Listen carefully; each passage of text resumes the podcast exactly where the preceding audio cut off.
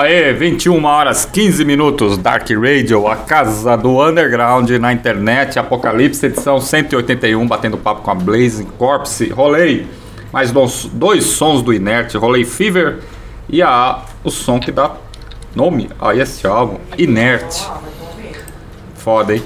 Muito foda. Diga-se de passagem. Comentários lá no chat. É, tem ali o Richardson Artes, mandar um abraço para ele. Ele tá dizendo que saía às 7 horas da manhã pra ensaiar ali com o Lord Blasphemate. Cara, puta muito foda, cara. Lá do Nordeste, aliás. Sonzeira, hein? Sonzeira do caralho. Bom, é, tem muita, muito comentário lá no chat lá. Oxys, você quer ler os comentários do chat? Leio. Para agora. Vamos lá. Uh, Pera lá, deixa eu pegar. Tem, são tantos que eu vou pegar aqui do comecinho para dar uma sacada em, no que tá, o pessoal tá falando aqui. Uh, o LC Hunter tá aqui comentando que a música precisa ser feita antes pelo sentimento sincero da banda, sem querer vender modinha, já começa bem, aí é ser honesto, não tem erro uh, comentando sobre uh, o processo de composição de vocês, né? Provavelmente. Uh, Laba, o Clebão, do Labaroculto, está dizendo aqui: Labaroculto, Pactum Sum Heredes Blazing Corpse, Irmandade Eterna. O LC Hunter continua dizendo aqui: a comunicação era complicado, mas os Correios hoje tá muito diferente. Tá, tá diferente, tá pior, né? Tá muito pior, muito pior. Eles conseguem pior. ser pior. Eles conseguem. Nós já fizemos um programa do Apocalipse aqui falando só. Dois, duas edições do Apocalipse falando só mal do Correio. E Wagner. Matos, não, adiantou muito. também está dizendo aqui: esse play é uma obra de arte, orgulho de conhecer e dividir o palco com esses caras. Ô, oh, Wagner, Wagner do Labaroculto, irmão nosso, cara, irmãozão mesmo. só tem irmão só. Eles no nosso círculo aí, Labaroculto, é uma irmã nossa. A André Luiz está dizendo aqui: as letras e sonoridade do Blazing Corp são surreais. Eu fiquei chapado sem beber, apenas ouvindo a horda. É isso aí, André. Você captou o sentido do que é a arte do Blazing Corpse. É se entorpecer e se deixar levar por um mundo que você não sabe onde vai chegar. Com certeza. Oxys. Ô Ney. Diga, velho. Como é que foi que você entrou? Eu, eu vou fazer a pergunta pro Ney. Você tem o Iago, que também que é, são novos na banda, além do, do Tajassa, que tá aí, que também são novos na banda. Né? É, isso, essa é a pergunta. Primeiro eu queria que o Ney, como é que, que ele chegou no Blazing Corps? Depois ele vai falar. Mas, é, André e Adriano, mudança de formação, como é que vocês conseguem lidar com essa mudança de formação, que normalmente quando se muda a formação de banda, a tendência é que se mude, entre aspas, vou abrir uma aspas, abre aspas, a sonoridade da banda. O que não aconteceu com Blaze Corps, escutando as demos, escutando desde lá de trás, o Blaze Corps continua mantendo,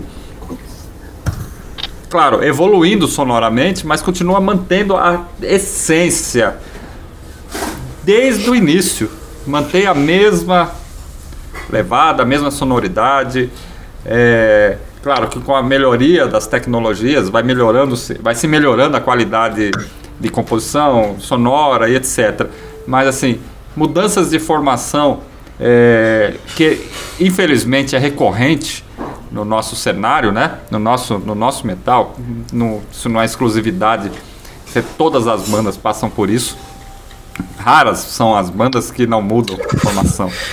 É, a que ponto novas influências de outros membros trazem para a banda que podem influir na mudança da sonoridade da fórmula musical que a Blazing Corpse encontrou desde o início, né? E o Ney Batera também, como é que ele chegou aí no Blazing Corpse, né?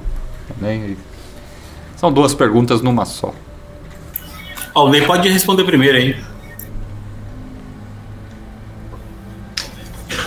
Cara, é...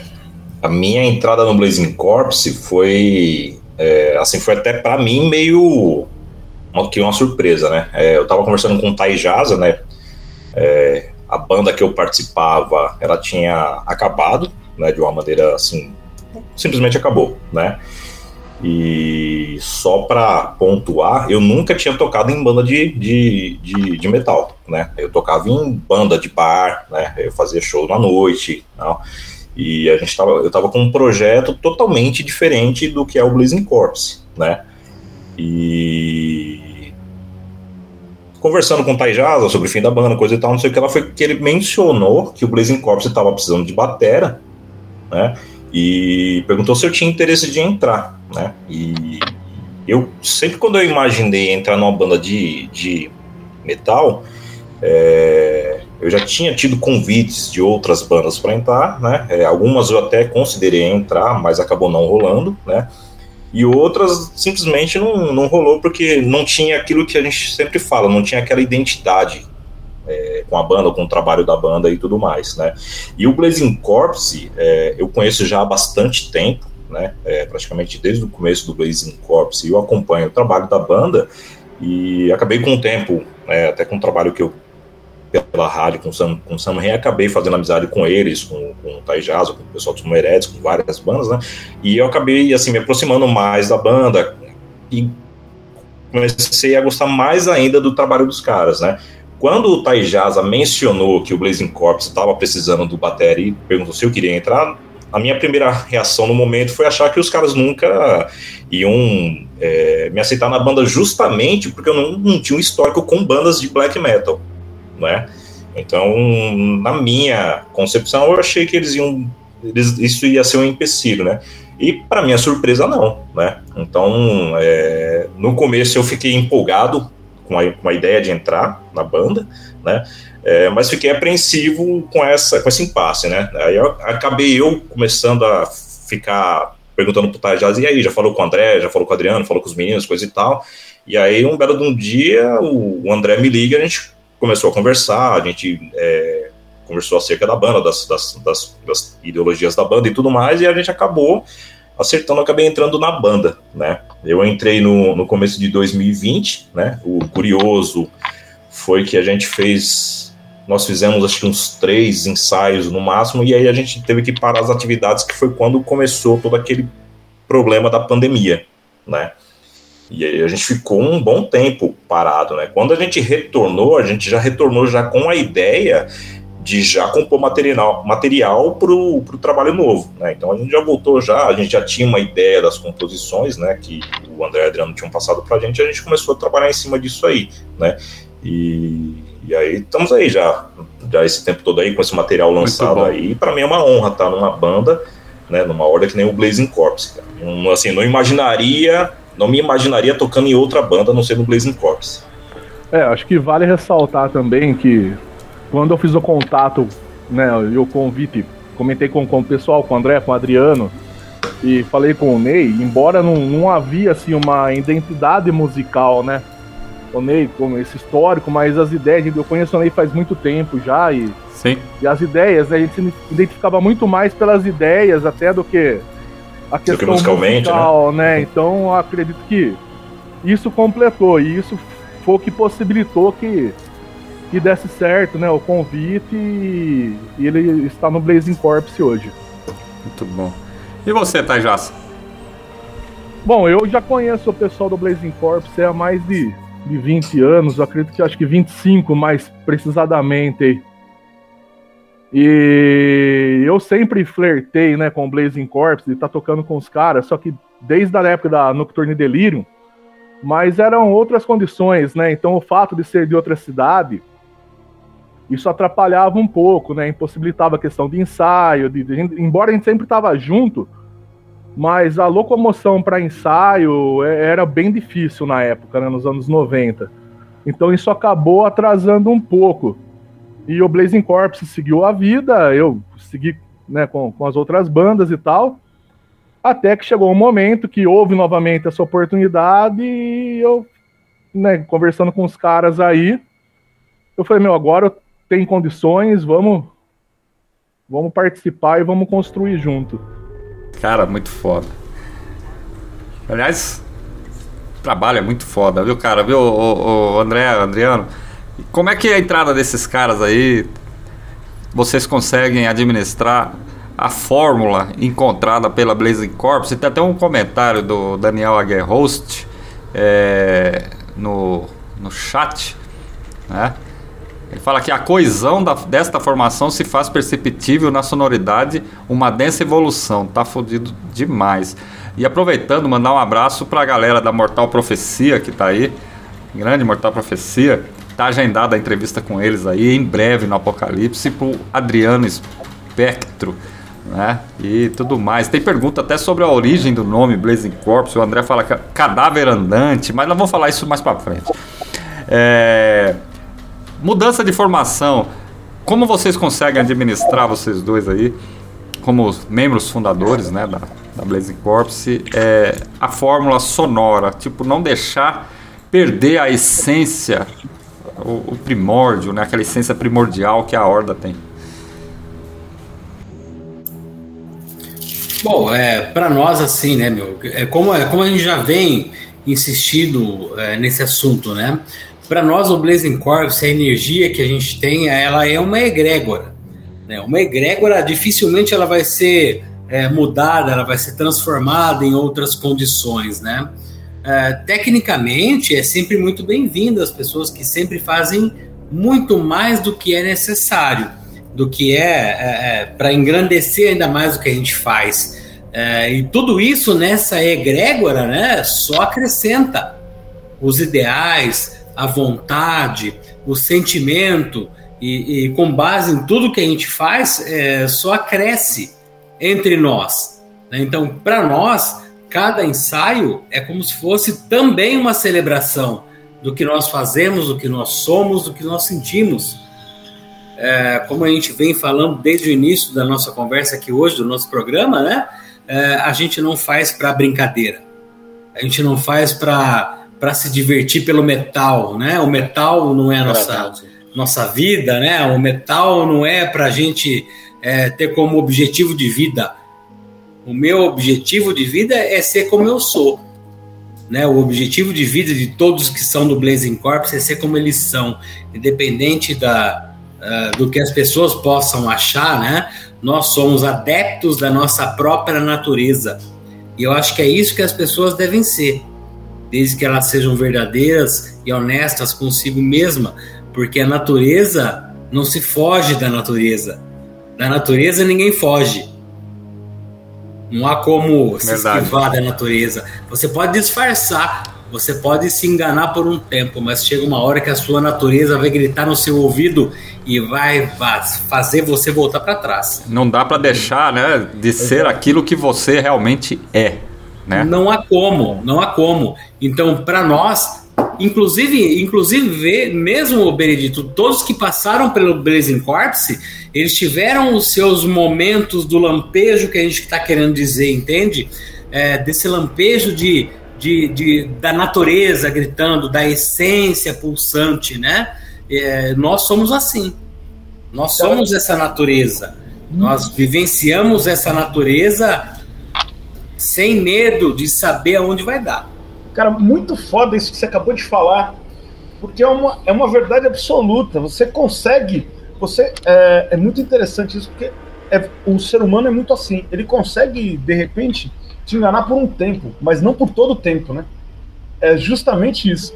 Por um tempo você consegue, mas sempre não. Acho muito bom.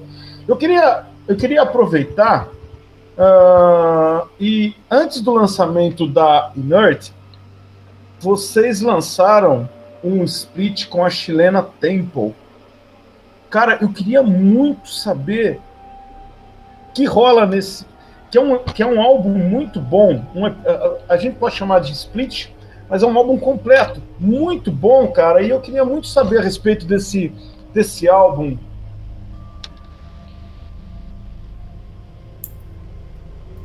É, foi, foi um lance legal o lance com o Temple, né? A gente rece... eu, eu recebi e-mails, né? Nós recebemos e-mails do Temple é, convidando a gente, né? Porque eles tinham interesse em lançar.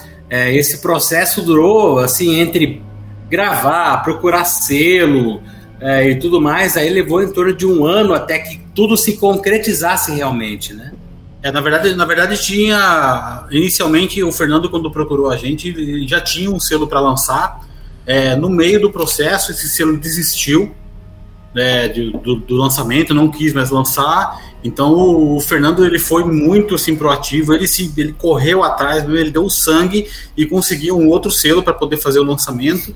E o que ia sair em formato é, oficial, assim, né?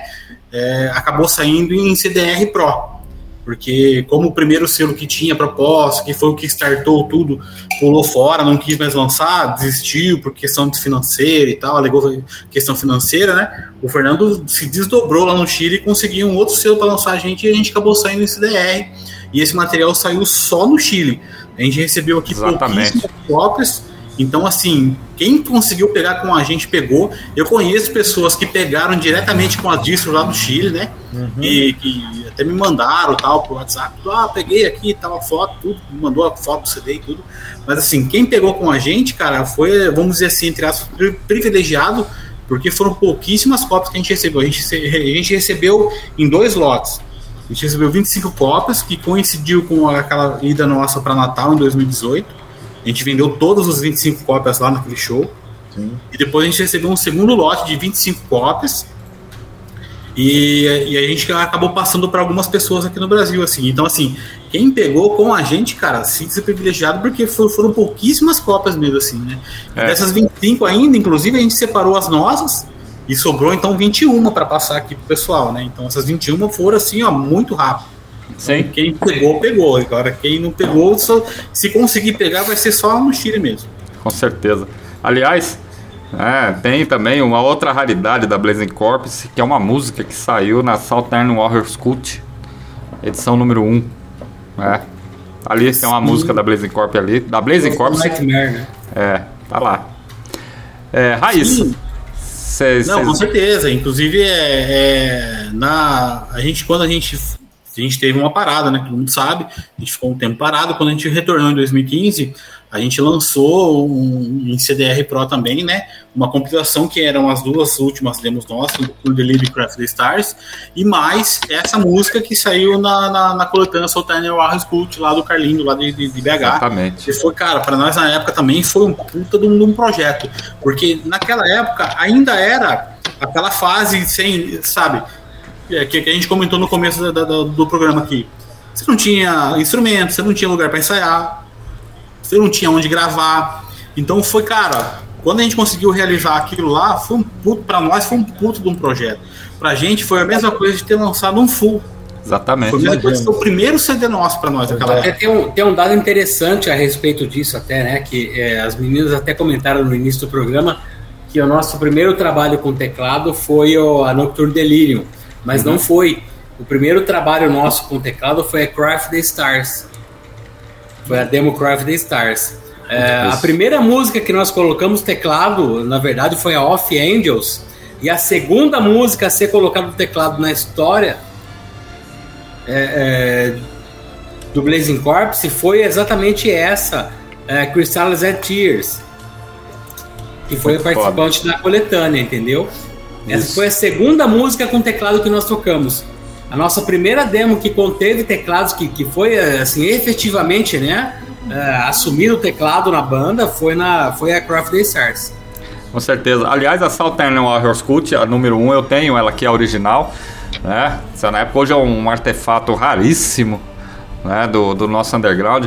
Aí outro dia tava andando numas lojas de disco aqui em Anápolis, que aqui não tem loja de disco específica, mas aí fui lá e rodando lá, achei a, a parte 2 dessa coletânea por 5 reais.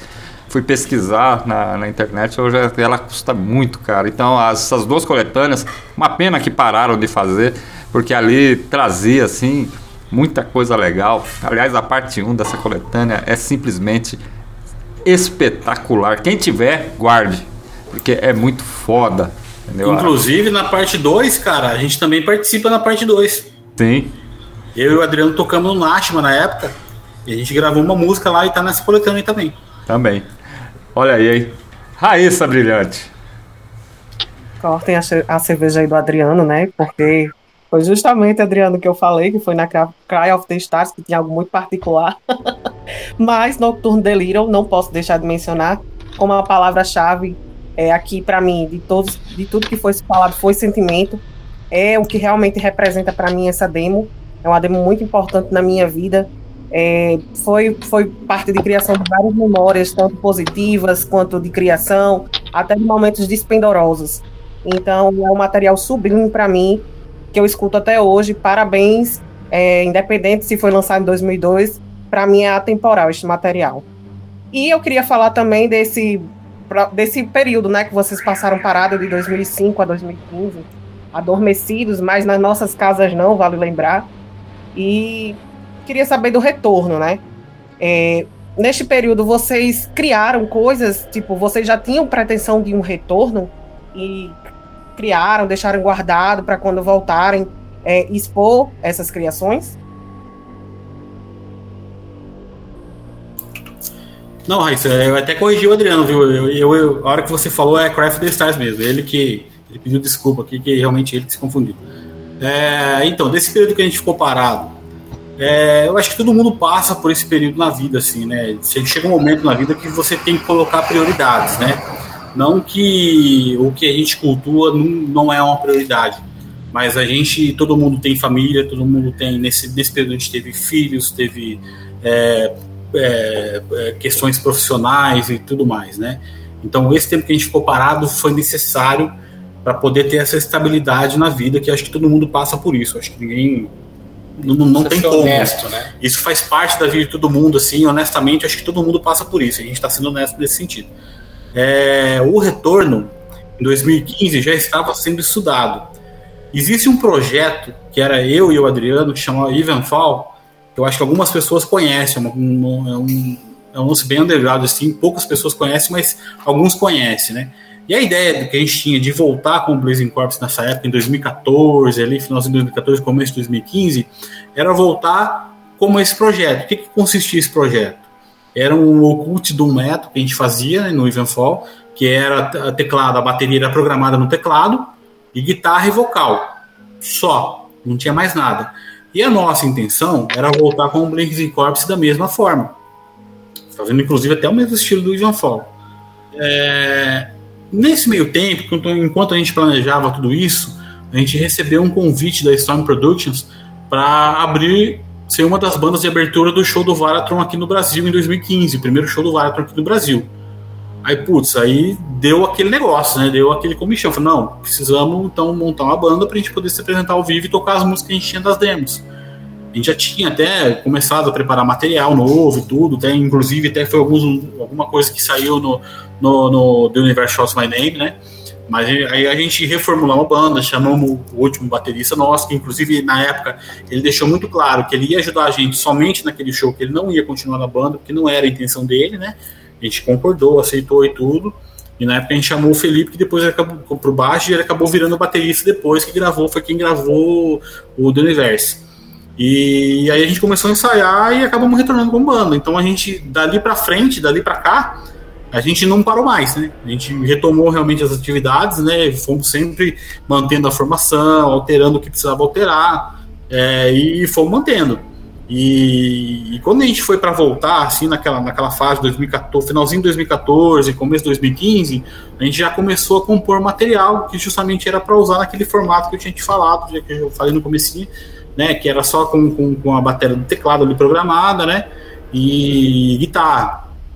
É, a gente acabou usando isso com os outros elementos que a gente tinha, com os outros instrumentos lá, com, com a banda montada mesmo, né? E foi o, isso aí, a gente acabou compondo depois mais material, tudo, e foi que a gente conseguiu lançar o nosso primeiro full, que foi o The Universe Shows My Name. É, e depois dali para frente a gente não parou mais, né? A gente foi manteve a formação e fomos mantendo dessa forma, né? Mas assim, inicialmente, lá depois que a gente parou, que a gente resolveu voltar, antes do convite para o show do Varatron, que a gente já estava estudando esse retorno, a gente ia voltar totalmente diferente, né? A gente ia voltar no formato que a gente tinha aquele projeto de Venfal que algumas pessoas conhecem. Sim. O Wagner Matos, aproveitando esse gancho, né, ele da Labra Oculto, está perguntando se houve contribuição aí dos novos membros na composição aí, nas emanações dos sentimentos aí do, do disco novo que saiu. Agora é melhor que criado responder. Sim, sim, totalmente, né? Apesar de estar chegando na banda agora, né, de ser um pouco mais novo aí, a gente já chega com aquela bagagem de sentimento, né? Porque apesar de tudo, não é só metal, né? Tudo aqui é muito verdadeiro, né? A gente já chega com aquela densidade real do que, que é o oculto, do que, que é o sombrio, né? Ah, o Blazing Corpse não é intitulado um dark metal à toa, né? Então vai muito, vai muito além aí. A gente já chegou bem decidido. Eu já sabia, né, aonde eu estava chegando, né, depois de receber o convite aí pro pro Blazing Corps. Já sabia que seria uma coisa totalmente séria, totalmente responsável. Sabia que seriam sentimentos extremamente profundos, reais e verdadeiros, né? Então seria bem, seria bem direto nesse, nesse quesito de, de sentimentos aí, né? Então a colaboração foi justamente essa daí, né? Sim. O João Terrorizer está perguntando que o Adriano, né, também é, toca guitarra. Ele está perguntando se você toca guitarra ou só teclado. E se a Blazing Corps em algum momento cogitou a possibilidade de ter duas guitarras.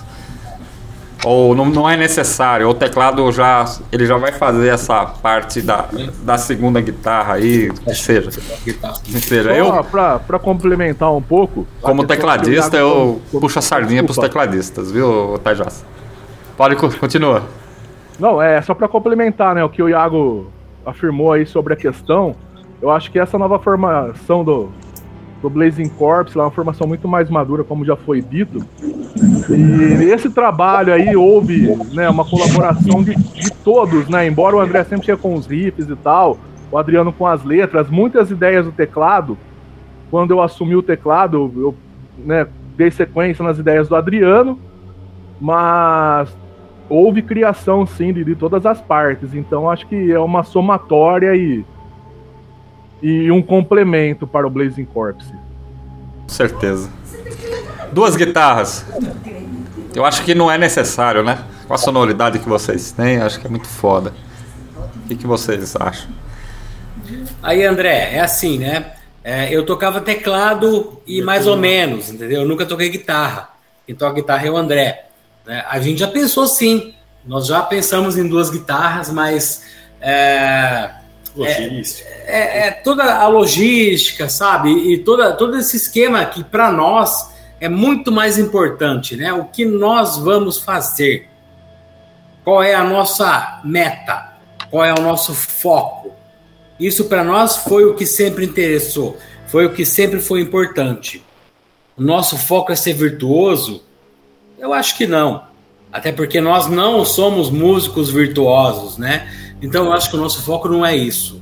Né? Então, acho que por fim das contas, essa ideia que, que a gente chegou assim a cogitar, né, de ter duas guitarras e tal, acabou caindo por terra, porque para nós uma guitarra no palco e uma guitarra assim, sabe, fazendo o que é suficiente, transportando a gente para onde a gente precisa ir, é suficiente, meu velho. Então acho que Muito duas bom. guitarras para nós acaba essa virtuosa acaba não sendo necessário pode chegar ao momento até atrapalhar, né? Diga-se de passagem.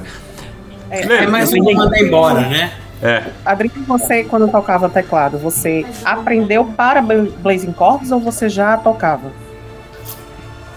Eu aprendi pro Blazing Corps. E mesmo assim, eu me considero uma pessoa limitadíssima em questões de técnica, né? O Tajaza hoje tocando teclado, tecnicamente, é uma pessoa muito mais evoluída, muito mais tecnicamente é, superior ao que eu fazia, né? Ao que eu, ao que eu fiz dentro do Blazing Corps. É, eu comecei a tocar teclado pelo Blazing Corps. Sim. Foda. Lenilda Santos. Eu quero pedir aqui licença, né? Mandar um abraço para o João Terrorais aí, que é nosso vizinho amigo aqui, né? Campina Grande. Muito bom. Passamos para eles? E também, né? Passamos, passamos 12, 12 mil ouvintes aí, 12.300. Muito bom. Uma galera grande aí ouvindo a gente. É um apocalipse aí. Como vocês se conheceram assim? Como foi aí? Se conheceram? Aliás, antes de, dessa pergunta, complementando a pergunta aí, o Adriano e o André, quem nasceu primeiro? Benedito quer saber da dos meninos aí, né, Benedito? Quem nasceu primeiro Olha, de vocês dois? o André, o André é muito mais velho que eu. Em cinco, em cinco eternos minutos, ele é muito mais velho do que eu. É, pra quem não conhece a gente, assim, quem não, não- nunca viu a gente, pelo menos assim, né? É, a gente é irmão gêmeo. Eu nasci primeiro que ele, a diferença Univitelino, né? é univitelinos, então a gente é muito parecido. É, e a diferença entre a gente são cinco minutos. Então é muito pouco, assim, né? Apesar dele falar que é eterno, mas cinco minutos são muito pouco, né? É que depende, né? Depende do que você está fazendo, né? Para alguns casos, cinco minutos é muito tempo. E para algumas coisas, cinco minutos é muito pouco, né? É verdade. Mas, mas já, Pra é o mim foi suficiente, muito tempo. já é o suficiente pra ele te respeitar, né? É, com certeza. Eu sou mais velho, sou eu que mando, né? Vocês já- já viram isso? Quem, quem convive com a gente, ensaia, sabe que quem manda sou eu, né? Ah, mas isso Muito bom. Deixa eu fazer uma pergunta aqui, então. É, é o seguinte: o ano que vem, Blazing Corps completa 30 anos de estrada. Vocês já estão pensando nesses 30 anos? De repente, uma retrospectiva, uma coletânea, um álbum ao vivo? Ou quem sabe um ah, res... Alguma coisa que celebre esses 30 anos Ou quem Blazing Corps, sabe, cara? ou quem sabe, vou, vou, vou dar a dica aí. Vou dar dica aí. Quem sabe você acha demo também ao vivo aí, nesse meio caminho aí. Um relançamento, tipo Resgate Underground, que o Kito faz lá na Voz da Morte, das quatro demos, mas esse ao vivo aí, se aparecer aí. Só pra celebrar 30 anos aí, as quatro demos assim no lançamento oficial. Aquele padrão que o Kito tem ali de, de resgate, lançou o Bestimator, lançou Torment in the Forgotten Tombs, lançou Last Nail, lançou Chemical Death. Um resgate assim que traga 30 anos de uma história. Cara, 30 anos não são 30 dias, 30 anos. Cara, 30 anos com uma banda é muito tempo, cara. É muito tempo, é uma vida. Né? Eu não tenho isso de idade, pra você ter uma ideia. É, é verdade. O Oxys é novinho. Liga o microfone. Com certeza, 30 anos é muito tempo, cara. É... Mas, sinceramente, meu, o tempo pra gente é, um tempo, é uma coisa muito relativa. Então, é, por mais que seja bastante tempo, tudo não é uma coisa que seduz a gente, sabe? Então, assim, ah, vamos lançar alguma coisa como. Sinceramente, cara, a gente não pensa nisso. Claro, se vier alguma proposta, o Kito é um cara que gosta muito desse tipo de coisa.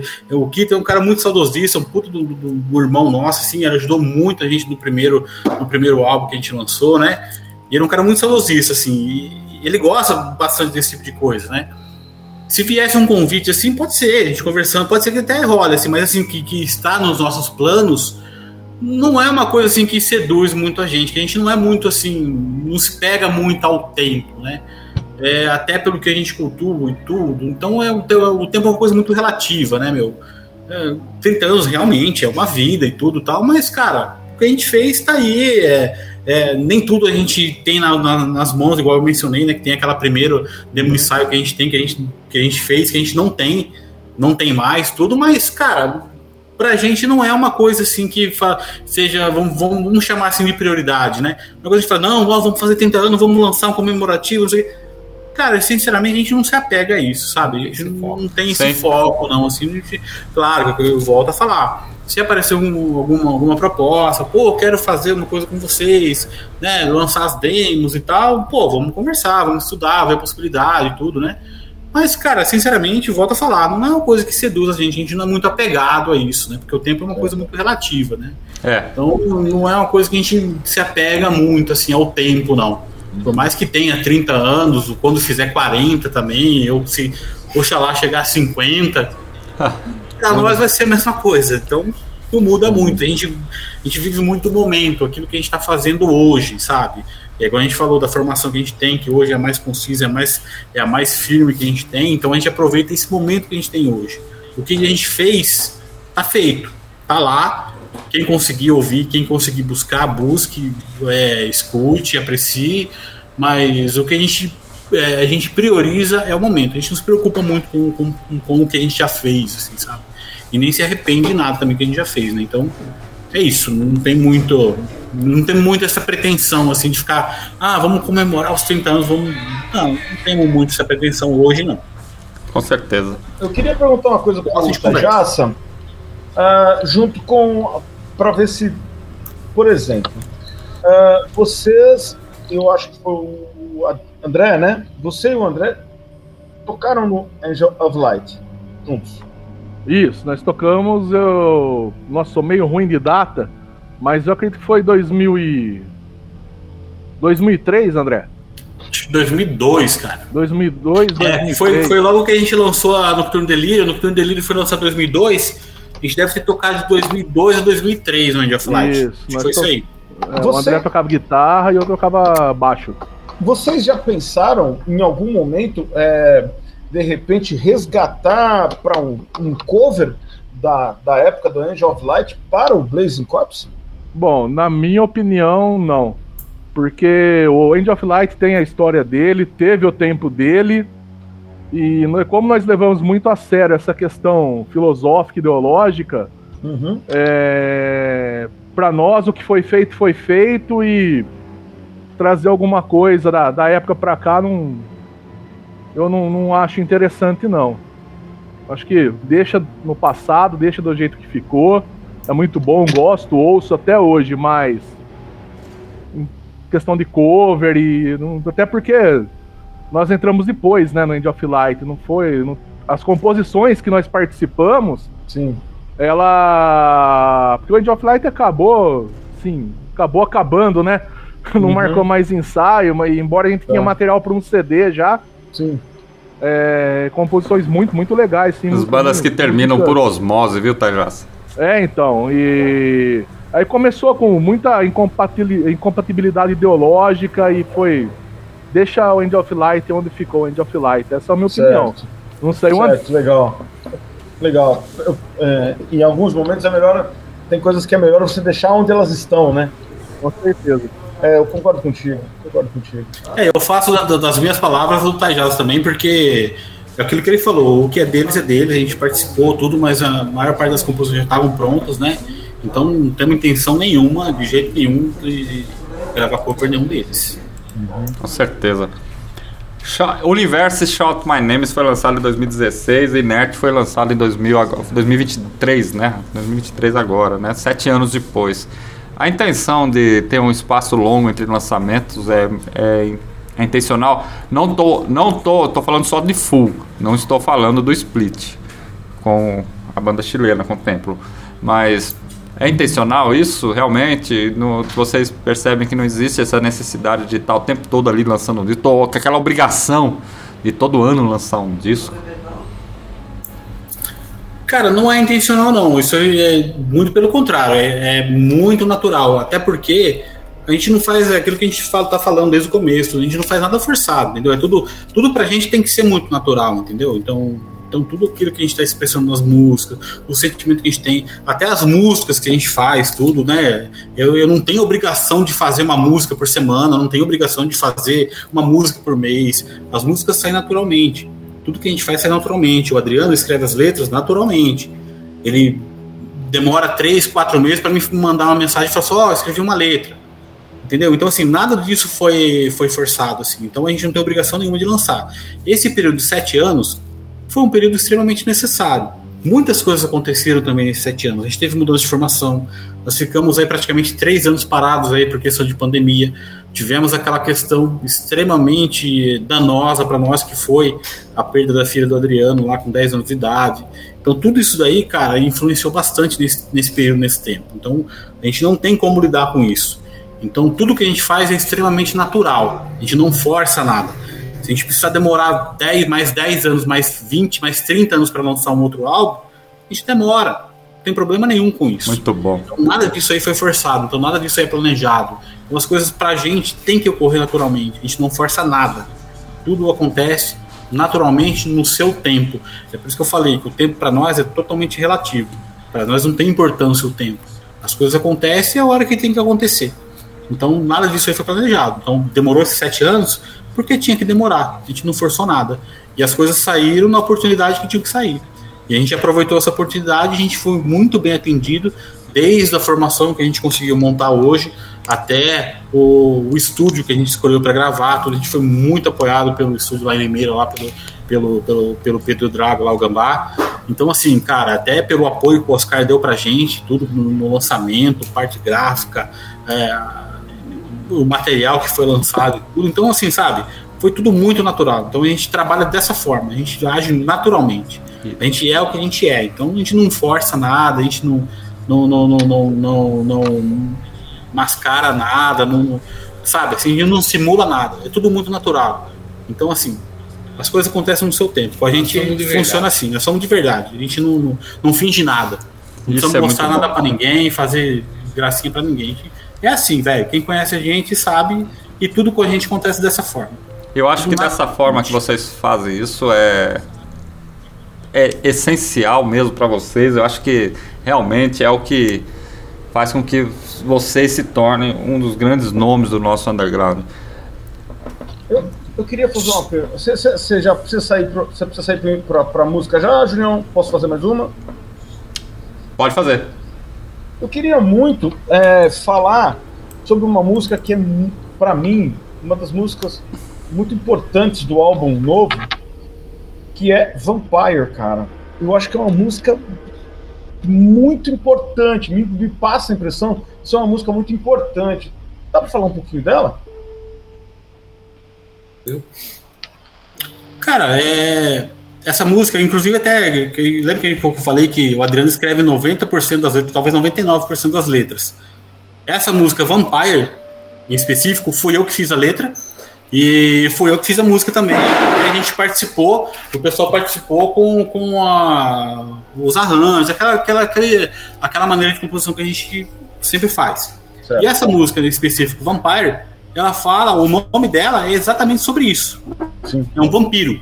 Sim. Eu tive uma grande, assim, é, uma grande inspiração, né, de sobre, sobre o vampirismo e tudo, e eu quis escrever sobre isso. Aí mostrei a letra pro Adriano e tal, ele, ele gostou ta- também da ideia tal, e a gente fez a música. Fiz o instrumental, tudo, né, os meninos, é, a galera é, participou na composição, tudo, aquela intro do baixo foi a que fez, né, então, assim, sabe, é, saiu do jeito que a gente queria, do jeito que a gente precisava, assim, então... É, a letra ela fala exatamente sobre isso, sobre vampiro.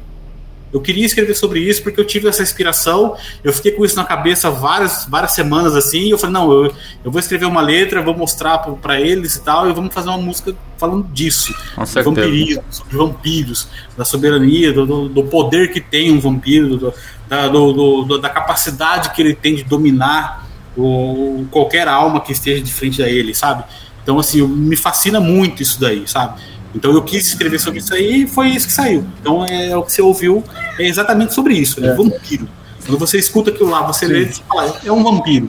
Tá falando Tá. sobre um vampiro. É isso. Tá. É, O poder que ele, que ele- que ele- a- a- o poder e a capacidade que ele tem de conseguir dominar uma alma. Só um é, complemento ao que o, ao que o André tá falando. E, e assim, isso também tem a ver com a resposta da pergunta anterior. Porque quando você é, se bota aquele compromisso de estar sempre fazendo música o mais rápido possível, todo ano você está lançando um CD, você acaba perdendo esse poder de composição que você Verdade. tem. Então, em vez de você lapidar um tema, fazer uma coisa grandiosa, uma coisa assim, é, plena no seu significado, você acaba fazendo uma coisa de qualquer jeito porque você tem que lançar um CD por ano. E essa não é a filosofia do Blazing Corps. A gente quer fazer obras é, que vão ficar para posteridade, obras que o pessoal vai escutar daqui a não sei quantos anos e o pessoal vai identificar isso como uma obra bem feita do Blazing Corps, não o que a gente está acostumado a ver sendo cuspido no mercado dia após dia de obras Na- é, plenamente descartáveis, né, cara? Que nada enlatado, né, Ney? é, nada enlatado. Nada a gente, tra- a gente trabalha com uma arte na sua plenitude. A gente faz uma coisa conceitual, uma coisa que tem alma, uma coisa pura, né? E se for pra gente fazer alguma coisa correndo só pra, ah, não, a gente vai fazer, sei lá, é, a gente vai fazer um show abrindo para uma banda tal, não sei quando, e a gente vai ter que fazer um material novo para poder apresentar isso, a gente prefere não fazer esse evento porque a gente não quer entregar nada sem a alma que o, o trabalho do Blazing Corps merece. Cara. Então, pra gente, essa é a nossa filosofia de composição. Eu acho muito importante isso, é, porque é, mostra, como eu estava dizendo sobre a música Vampire, é, quando eu ouvi essa música, ela me passou muito, mesmo lendo a letra, ela me passou muito a, a, ideia da, da, de como a sociedade hoje é uma sociedade vampira. É uma sociedade que suga, de fato.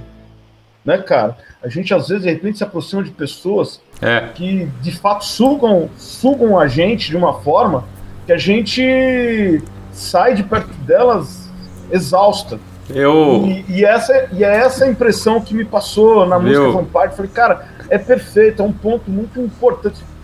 É essa filosofia que eu, eu não sei se sempre é o intuito da Blazing Corps passar de forma filosófica as suas, as suas ideias de letra, mas elas conseguem transmitir de forma filosófica essa, essa ideia para quem escuta o Blazing Corps, essa Isso. atmosfera toda que os álbuns, que esse álbum, principalmente o Nerd, que é um álbum muito que tem uma atmosfera muito importante, assim, muito densa, passa para quem ouve esse álbum, né, cara? É. Eu. Você citou uma coisa muito legal aí. eu tava- quando eu vi o tema Vampire, né? é, ela. ela é, uma coisa curiosa também é que as, os títulos das músicas eles são feitos né, de uma forma única, né? Uma, fra, uma palavra apenas, né? É, e aí quando chega no Vampire, né? Você lê a letra, tudo. E você tem aquela concepção, né, Oxys, que você acabou de falar aí sobre vampirismo, né? Existe aqueles espiritualmente, né? é, além da lenda vampírica, né? Que é uma história que foi contada lá atrás, né?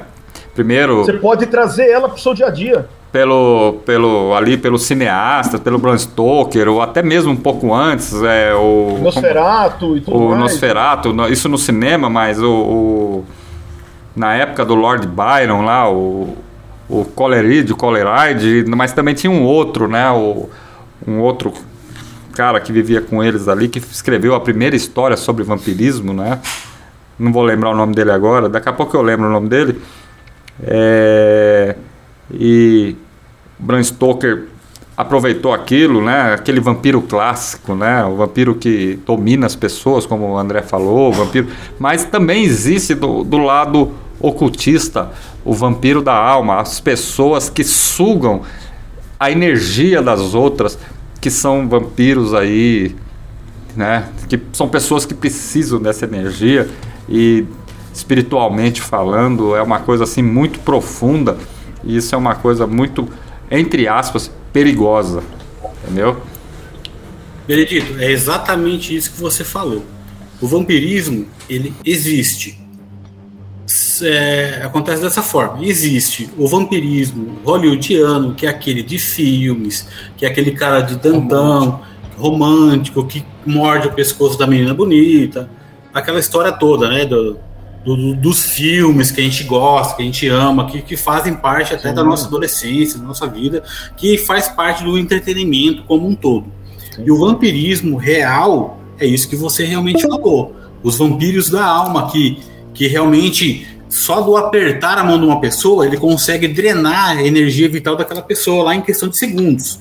Então o vampirismo é uma coisa que existe. Realmente é uma coisa real. Existe. A diferença é o verdadeiro vampirismo, que é, são de pessoas reais, que são capazes de sugar a energia de uma pessoa, e o vampirismo hollywoodiano, que são aqueles dos filmes, que é aquela fantasia. Exatamente. E aquilo lá não existe, né? Ninguém morder pescoço de ninguém, que tem uns caras que implantam até dente né, pra falar que é vampiro. Isso aí não existe. Isso aí é balela, isso aí é, é coisa. É, é, é que é influenciada por, por, por filmes, por Hollywood, né? Que não tem, não, não é uma coisa real. Mas o Exatamente. vampirismo realmente existe. E essa letra de Vampire fala disso, o vampiro real, não o vampiro do, de Hollywood, o vampiro dos filmes, o vampiro romantizado, né? Que, que cria uma história toda e fica aquela, aquela, aquela coisa de filme, assim, de, de televisão, né? É. Mas o, o verdadeiro vampirismo realmente existe, essas, essas pessoas são reais. O primeiro que escreveu sobre vampiro foi o John Polidori. Só fica aí o registro aí, Sim. que é um cara clássico da literatura britânica. Né? Tem... Aliás, aconselho, tem até um filme muito legal né? para o pessoal assistir aí, que é a história do da Mary Shelley, né? que ela vai contar é uma, Mary uma Shelley. autobiografia dela, né? E aí tem uma história que dizem que, que acontece que se reúnem no castelo do Lord Byron o Polidori, Mary Shelley, o, o Shelley, né? Percy Byson Shelley e o Polidori, e ali eles escrevem, né? Eles fazem um desafio de cada um escrever as grandiosas histórias que eles escreveram. Mary Shelley, no caso, escreveu Frankenstein. Né? nessa, nessa toada aí, né? É tanto que essa, essa questão do vampiro em si, né? É, é do que trata a própria música Vampire, é, é, o vampiro energético, né? Não é o sugador de sangue, né? É, uhum. Enfim, não é o vampiro romantizado, né? É, é, e é basicamente o que, o que surgiu de Mary Shelley também, é, é, a mesmo, é o mesmo princípio, né? A mesma ideia. E isso existe, e inclusive hoje em dia isso é muito comum. Por mais que possa parecer estranho, é muito comum até, é e muitas pessoas não têm essa consciência de que elas vampirizam outras pessoas sem mesmo ter essa consciência, sem nem mesmo perceber. E existem também os conscientes que fazem isso intencionalmente. Exatamente. Sim, mas aí o consciente, é aquele que é consciente, é o considerado vampiro, né? É aquele que sabe Verdade. o que está fazendo é aquele que sabe o que ele está puxando, né? É aquele que se alimenta da própria energia da outra pessoa. Esse é o vampiro. Porém, a vampirização ela vai muito mais além do que o que o vampiro pode proporcionar. Com certeza. Bom, agora são 22 horas, 7 minutos, meninos. Vamos rolar mais som? Os Hellbangers aí que tá acompanhando nessa noite de sábado. Tem muito programa ainda hoje. Se preparem, viu? Eu falei pra vocês que comprem cerveja, porque o negócio vai longe aqui hoje. Não vai tão longe assim, mas ainda tem mais som para rolar. Vamos rolar então? Já que falamos de, de Vampire, então próximo bloco aí. Não costumo anunciar, mas vamos rolar agora Vampire para vocês aí. Presente aí no Inerf. E na sequência Somber. Mais outro trabalho aí desse álbum espetacular aí da Blaze Corps, recém-lançado. Quem não adquiriu, corra atrás, porque quando acabar, meus amigos, acabou. Aí já era. Bom, Oxys, Raíssa, Lenilda, vamos rolar som? Bora! Se não comprar agora, vai pagar mais caro no Mercado Livre depois, hein? É verdade. Apocalipse.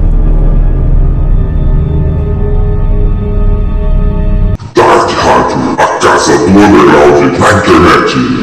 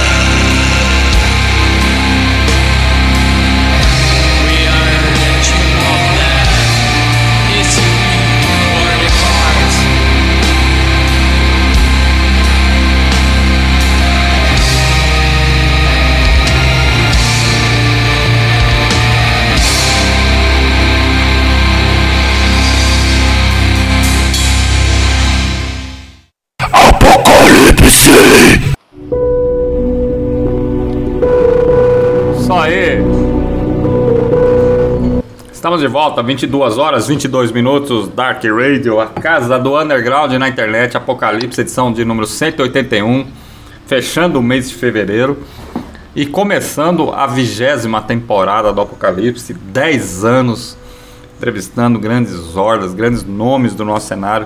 Já entrevistamos aqui, meninos, mais de 400 bandas nacionais, Brasil todo. Muitas horas de programa nesses 10 anos, muito trabalho. Rolê aí, Vampire, que rendeu aí bons comentários lá no chat. E também rolei Somber, mais dois sons aí do Inerf, lançado aí recentemente pela Blazing Corps via Blasphemy Productions. Um abraço pro Oscar. Parabéns, cara. O conceito todo do INEF foi feito pelo China, né? Pelo Corsos, né? É isso? É, como é que foi, cara, essa, essa arte aqui da, da capa, tudo aí? Como é que foi feito isso? Você podia contar pra gente aí?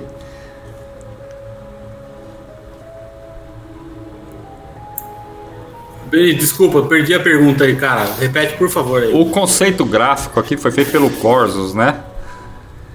É, como é que foi, cara, esse conceito? Como é que vocês chegaram nessa arte? Essa. Ah, é muito foda, cara. Então, cara, é assim, a gente tinha uma ideia é, já fixada do que a gente queria pra capa, que é, é exatamente isso que tá aí. A gente fez o contato com, com o irmão nosso, que é o, que é o Caio, Caio Farias, né? Que é do, Caio Farias. Da, do Inário.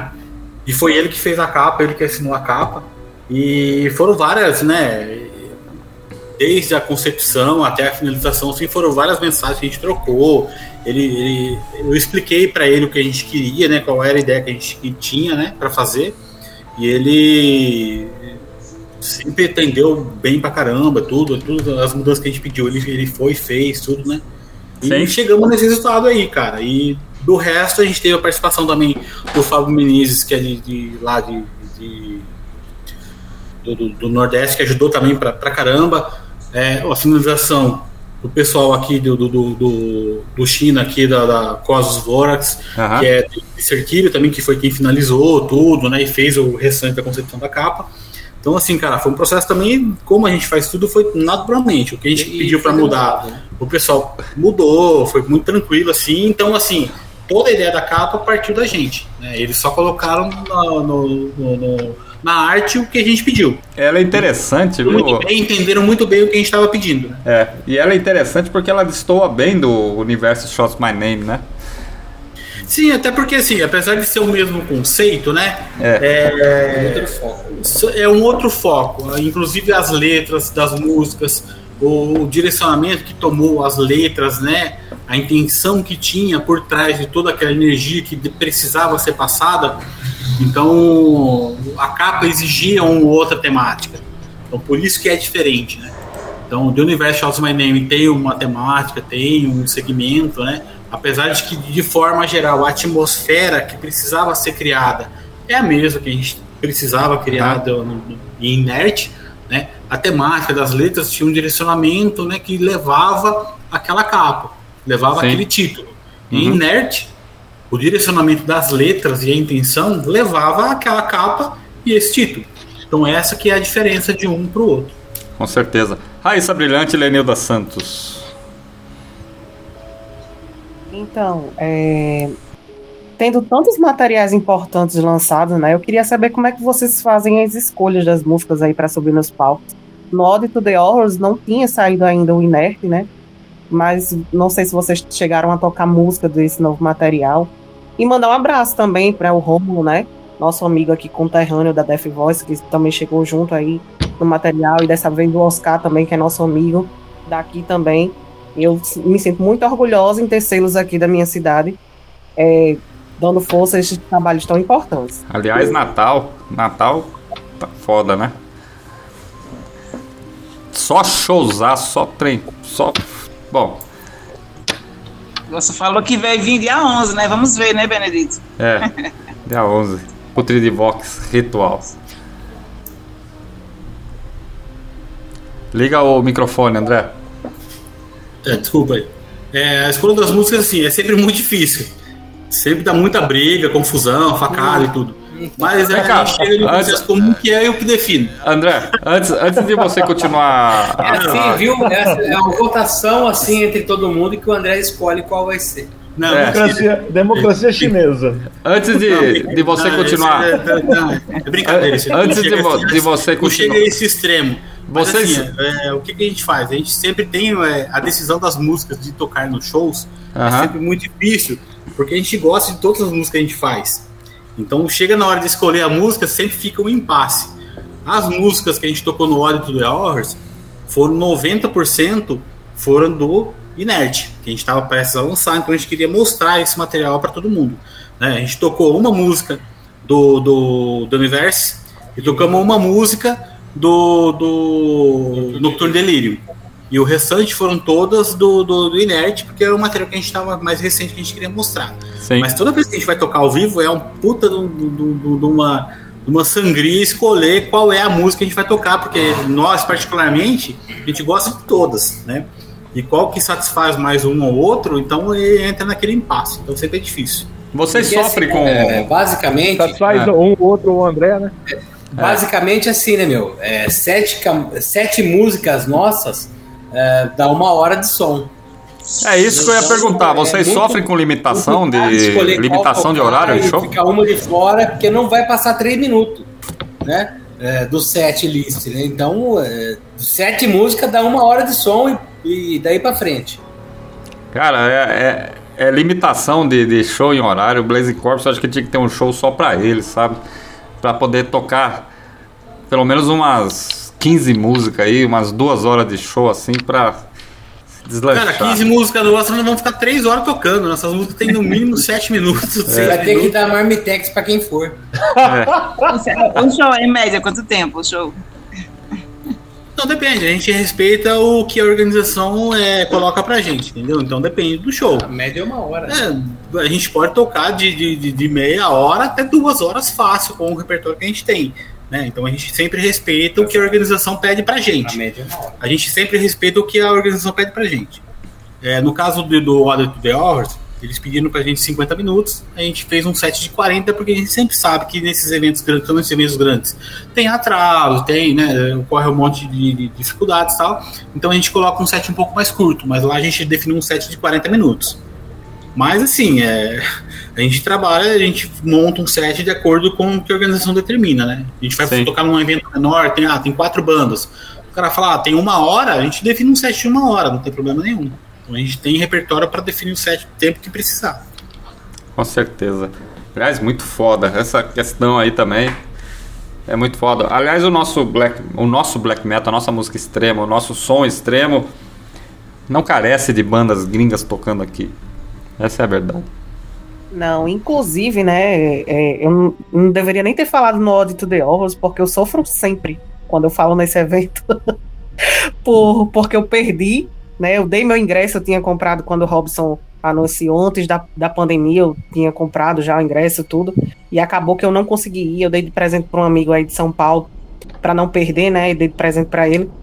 E realmente, eu ia para esse show, não era nem para ver o Daniel of God, era para ver realmente as bandas nacionais no palco. E Blazing Corps era uma das principais, com certeza. Não, que foda, legal, valeu, cara. Valeu mesmo, valeu, valeu aí pela, pela credibilidade aí. Assim, só complementando aí, ó, aproveitando o gancho que, que, que o Benito deixou, eu acho assim, cara, eu acho importante vir bandas de, de fora assim. Só que eu acho que, independente de, de a gente ter bandas de fora tocando, eu acho que as bandas nacionais, a gente tem muito banda muito boa aqui, cara. A gente tinha que existir, tinha que ter aqui essa valorização das bandas nacionais, sabe? Independente de ter banda de fora, eu acho que é importante ter. Claro que é, cara. Eu acho que é importante sim, tem que vir sim. Mas, cara, a valorização dessas bandas nacionais que a gente tem são muito importantes. Eu vou citar um exemplo aqui, é, que eu acho que muita gente vai concordar comigo. Vou citar nomes, mesmo que eu não tenho pudor com isso, não, e pode vir conversar comigo depois. O Cavir veio tocar no Brasil, não lembro que ano que foi, e o Hecate foi uma das bandas de abertura. Cara, sem demagogia, pra mim o Hecate foi a banda da noite. Foi muito melhor Sim, que o Cavir. Eu preferia ter pagado pra ver só o Hecate e não precisava ter visto o Cavir. Apesar de ser muito fã da banda, curto pra caramba o trampo dos caras, tem o material deles aqui e tudo. Mas sabe assim, eh, o que, que eu quero dizer com isso? que as bandas nacionais elas não devem nada para as bandas de fora. Eu acho que é importante ter banda de fora, porque, porra, é legal pra gente, pô, você conhecer, você, você vê aquela banda que você cresceu escutando, tudo pra ver. Mas, meu, a gente não precisa baixar a cabeça pra esses caras, sabe? Por mais que, que, que eles são muito foda, que foi influência pra gente, não precisa disso. Eu cito uma, uma, uma experiência que a gente teve com o Varatron quando eles vieram em 2015, cara, que, cara, o Varatron é uma banda excepcional. Os caras são muito, muito, muito é, é, é, humildes, assim, sabe? Você precisava ver, cara, a gente naquela época, naquele ano, a gente não conseguiu passar som porque não dava tempo. Vocês precisavam ter visto a preocupação com o Stefan, porque a gente não ia passar som. Ele foi conversar com o Robson, falou, pô, os caras não vai passar som, por que os caras não vai passar som? A preocupação dele, porque a gente não ia passar som, que não ia dar tempo. Aí o Robson falou, a gente falou que não ia dar tempo, tal, que não ia dar tempo. Ele falou, pô, tal, coçou a cabeça, tudo. Falou, pô, mas pô, os caras têm que passar. Sabe? Então, a gente precisa desses caras também, porque eles são gente igual a gente também. Eles só são de outro país, não são deuses. Eles são os caras de outro país, são pessoas que estão há tanto tempo quanto a gente na cena, estão há tanto tempo quanto a gente fazendo o que a gente faz também, e serviram pra gente como influência. Né? Então eu acho que é importante sim ter esses caras aqui. Só que a valorização deles não precisa ser mais do que a nossa. O mesmo tratamento que eles têm, a gente também pode ter. Ah, esse uma, das, uma das coisas que, que eu. Desculpa, é, assim, só pontuando também isso que o André tá falando. Uhum. Esse evento do Horrors aí é, não é novidade para ninguém o que aconteceu, né? E uma das coisas que eu li a respeito foi o seguinte: uma pessoa, é que eu não lembro da pessoa, não lembro, eu não guardo o nome, né? Mas a pessoa falou assim: ah, quem vai para um show desse para ver banda nacional? Então, para a gente começar, para a gente ver o total assim desprestígio que algumas pessoas é, despendam para as bandas daqui. É, todas as bandas que tocaram lá nacionais, os caras fizeram um puta de um, de um, evento, né, cara? Então, assim, não é só você subir no palco e tocar, tem toda uma preparação, tem ensaio, você investe tempo, você investe dinheiro, você deixa de estar com a tua família para poder fazer um evento de qualidade, e depois você escuta uma, uma, uma pessoa falando um negócio, você vê uma pessoa escrevendo um negócio desse aí, é, é assim, mostra que, que essa pessoa tem um total desconhecimento do que é o nosso underground nacional. Né? Então, Verdade. É, é, assim, é ruim pra gente. Ou é. seja, é. tudo aquilo que as bandas nacionais fizeram aqui, para ele não valeu nada, só valia o show do The Night of God, né? Então, é. Estranho isso aí, né? Já presenciei Eu... coisas lamentáveis no show que rolou em Brasília aí com uma banda gringa grande aí de black metal e, e foi muito triste você ver o que fizeram com as bandas nacionais. Né? Então. Eu penso, que, eu penso que, igual o André, eu acho que é importante você ter o cenário mundial passando por aqui. Uh, porém, ele não precisa ser essencial. E infelizmente, nós percebemos que quando você tem um show apenas de bandas nacionais, as bandas nacionais elas não têm esse prestígio. Você dificilmente, infelizmente, isso infelizmente, você vai ver um festival de apenas bandas nacionais uh, que terá uma lotação de uma casa como houve com o Denial of God. Isso é uma pena. Isso é uma pena, porque uh, isso poder, se, se de uma outra forma, se fosse diferente, provavelmente isso motivaria ao produtor produzir mais bons festivais de apenas o underground nacional. Ah, Exatamente, uh, Oxys. Olha, aquele show ali, né? Teve ali o, o Morcroft, Sim. teve o Hecate, teve o Naturon de Monton. Exatamente. Que é uma, uma banda surpresa ali, né? Naturon de Monton. Quando é que você vai ter a oportunidade sequer pensar que o Naturon Quem de viu, Monton viu. vai fazer um show ou vai tocar em um show? O Blazing Exato. Corpse, que na, na versão original do show, Blazing Corpse, ele veio é, na, na esteira ali, que era originalmente era para ser o Luvart, né? Outro nome, grande, grande nome do black metal brasileiro, Blazing Corpse entra ali e fala assim: porra, esse show vai ser muito foda. E o, o não desmerecendo os dinamarqueses da Night of God, que é uma puta banda, não diga-se de passagem, né? Mas as Sim. bandas nacionais, né?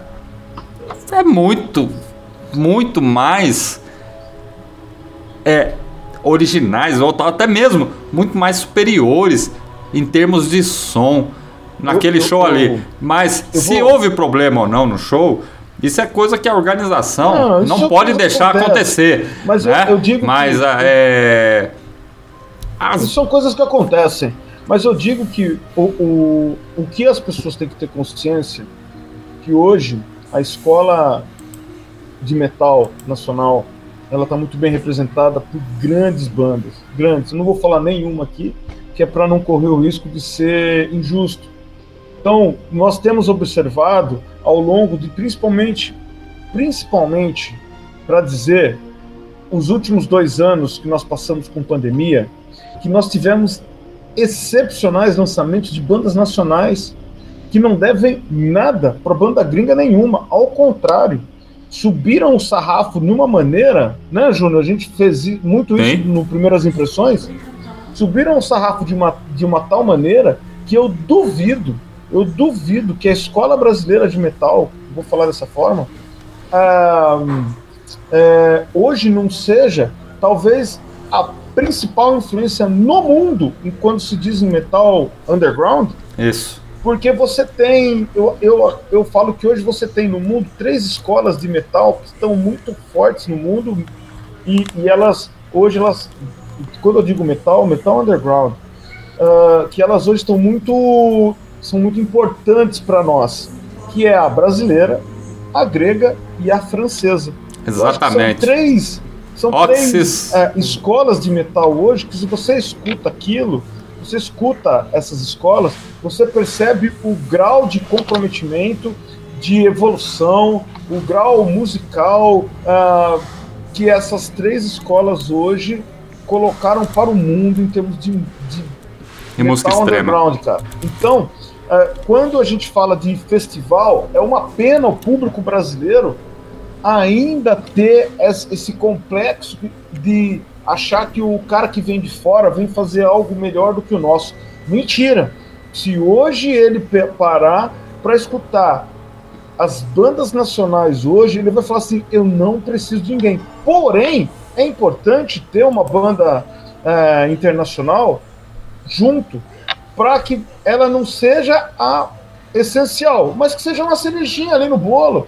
Pô, tá junto, tá, tá, tá, tá ali, trazendo trazendo o que eles têm para oferecer e a gente e levando daqui o que nós temos para oferecer. Eu acho muito bom isso, é muito legal essa troca de trampo hoje em dia no mundo, cara.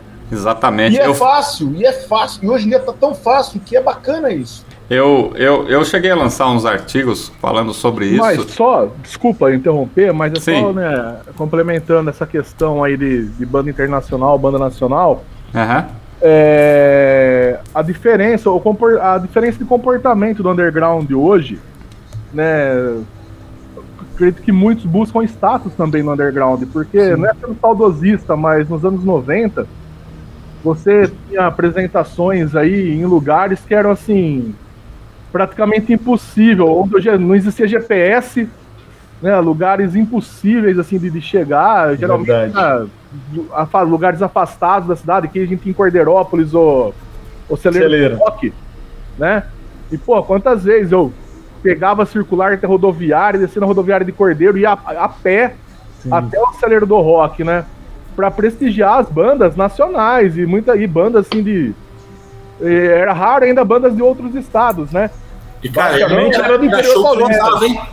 Show que lotava. O celeiro do rock era show que lotava. Sim, e, e- e, tipo, e não tinha isso daí. Era a época de carta, era a época onde a comunicação era mais difícil, mas as pessoas realmente cultuavam o underground, né? As pessoas realmente estavam ali porque amavam aquilo. Hoje em dia é muito legal, o cara, tipo, muitos eu vejo, né, em porta de show tirando foto e postando e os caras muitas às vezes nem entram, né? Então é. Acho que é essa, essa diferença de comportamento que mudou, né? Não é sendo saudosista, mas de lá pra cá. É uma realidade, não é saudosismo, não, é uma Faz com realidade. que os produtores tenham que trazer bandas internacionais pro cara poder pagar pra entrar, tirar uma foto, às vezes, com o cara da banda. O cara fica pra fora bebendo, fumando e, Pô, o cara vai tocar, sai do palco, tira uma, faz uma selfie lá, posta, ganha like. É. E ele fez a parte dele no underground. Tudo pelos likes. Aliás, É. eu escrevi alguns artigos falando sobre isso, sobre gravadoras, sobre apoio ao underground, sobre a compra dos CDs e no final, na última parte do artigo, eu fiz uma pesquisa com as gravadoras, né? Underground.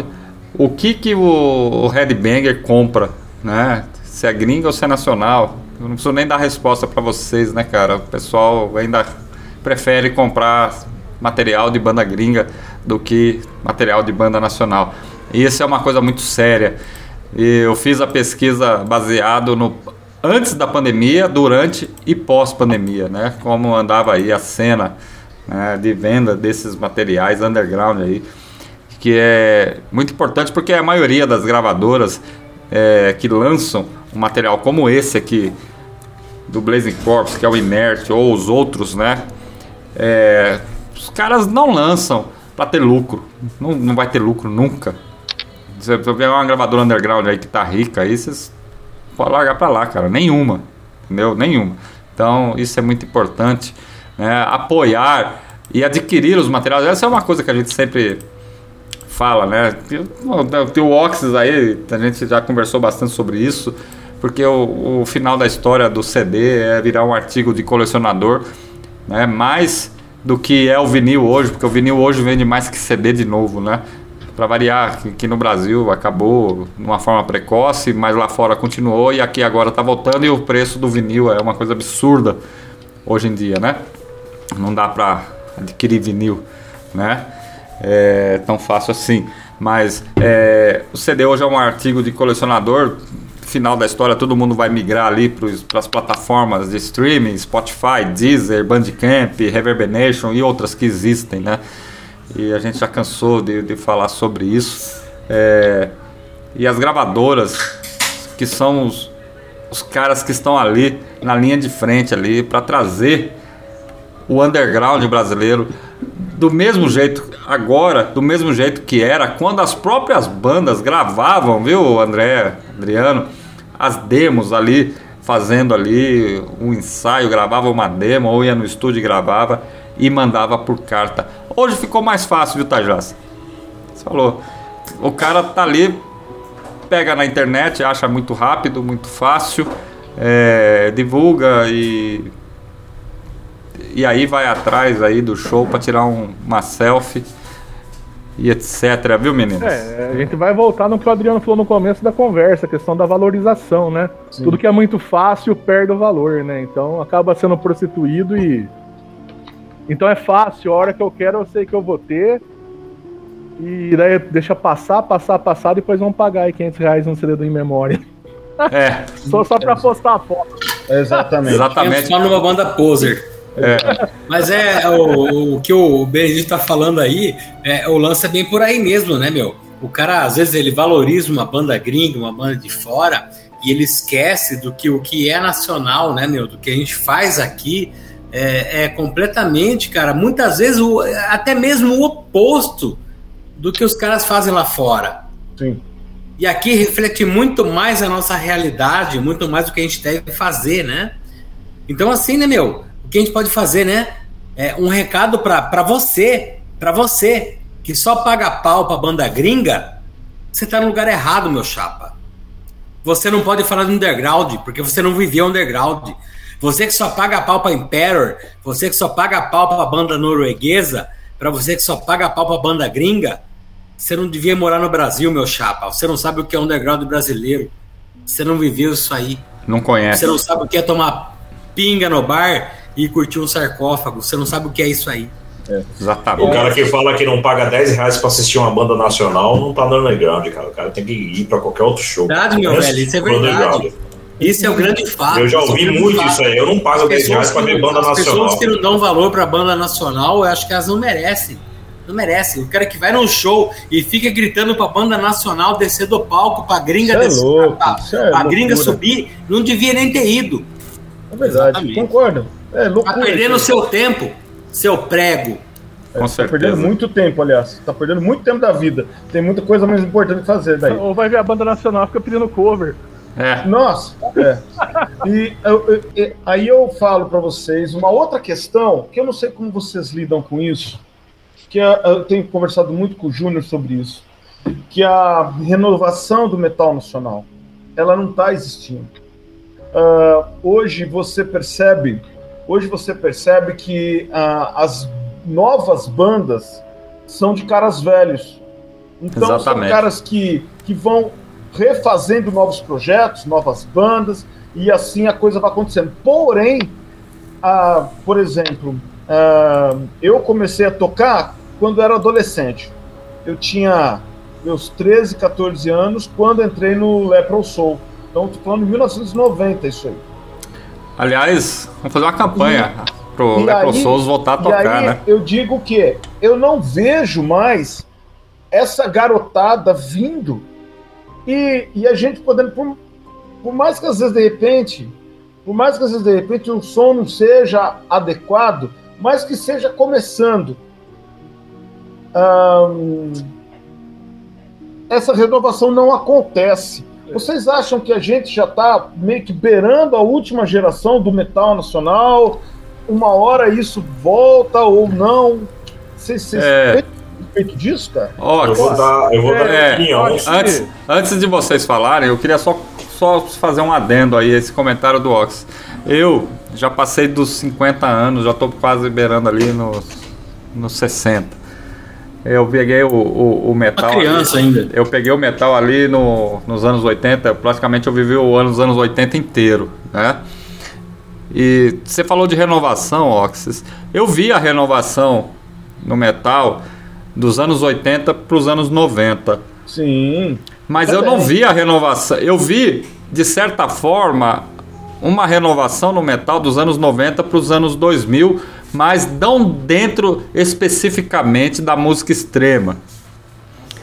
Já ali já tinha outras, né? Já tinha aquele movimento grunge, aquela coisa, né? Era uma outra, Ficava uma- outra, outra Fazia um juventude. crossover com um monte de estilo, né, É, cara? Uma outra juventude.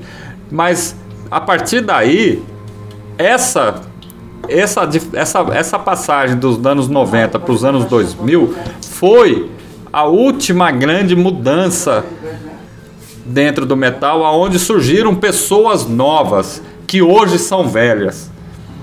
Mas a partir daí não existe, não existiu muito essa renovação dentro da, do, do- da música extrema, principalmente dentro da música extrema aqui no Brasil, dentro do black metal no Brasil. O que o Oxys falou, são tem bandas novas feitas por caras que já estão há muito tempo na cena, caras cascudos, né? Bom, fiquem à vontade aí para vocês É, dentro comentarem. do Blade Corps hoje nós temos o Iago, né? O Iago ele é um cara novo, mas assim, é muito raro ver, ver outras pessoas como o Iago, né? Exato. Então, essa renovação aí pode que aconteça, mas cada vez um, cada vez menos, né? Então, esperamos que apareçam mais Iagos. É, Ah, com como, certeza. assim, né, meu? Com como certeza. o Fernando tava falando, né, meu? É, cara, a- uma coisa é fato, né? Como foi feito no Lepro Souls na sua época, né, não vai ter outra banda igual. Né? Ah, As coisas foram evoluindo, foram crescendo, como as coisas as pessoas gostam de falar, é, mas uma coisa é fato, cara. É, o, que, o que foi primordialmente feito não vai ser feito diferente. Não vai ser mudado, não vai ser igual. De maneira nenhuma. Não vai ser igual. Essa, essa criançada que faz hoje em dia, cara, Sim. é- é essa geração internet, vamos dizer assim, porque eu, particularmente, eu, eu dizendo a meu respeito, particularmente, Aham. eu não sou dessa geração internet, entende? Então Exato. essa geração internet de hoje em dia não vai fazer igual a gente fazia. Sim. Não vai ser igual. Então a essência que o Lepro Souls tinha, a essência que o Profane Creation tinha na época, não é? A essência que o Nashima tinha na época, a essência que o Geena tinha na época de Limeira, a essência que o Sacristia tinha, ninguém vai fazer igual, meu velho. Ninguém vai fazer igual. Ah, sim, é, eu, eu Só, digo. ô, Nando, é assim, só é, na minha opinião, quando a gente gravava o saudoso Dark Live, a gente Aham. sempre. Isso era uma das coisas que a gente sempre Sim, conversava com as bandas, né? É, às, vezes no- às vezes na entrevista, às vezes em off, né? sim. Da renovação do cenário. E a gente percebi isso aí, cara, que você tinha bandas novas feitas por pessoas que já eram experientes no cenário. Né? Hoje em dia você não vê essa renovação de você, por exemplo, no próprio The Horse, você, se você for ver a maioria do pessoal que estava lá, é pessoas que a gente já conhece, pessoas que já Sim. estão na estrada há anos. Você não vê uma renovação Exatamente. Tirando o Iago, tirando o, Aaron Mate, lá, o filho do Paulo Moura, que são, são pessoas que estão começando agora, Exato. tirando eles e mais algumas pessoas que a gente talvez não conheça ali, a maioria é pessoa da nossa idade, nossa faixa etária. Então você não vê essa renovação. Então, assim, a gente, naquela época do Dark Live, a gente já se preocupava um pouco com essa renovação do cenário, né? Porque nessa pegada, quando a gente não. não, não porque a idade chega pra gente. Quando a gente não tiver. Uma hora a mais- gente não vai mais conseguir a fazer. gente- sim, a gente não vai mais ter condição de sair de casa, de fazer som, nem nada, né, cara?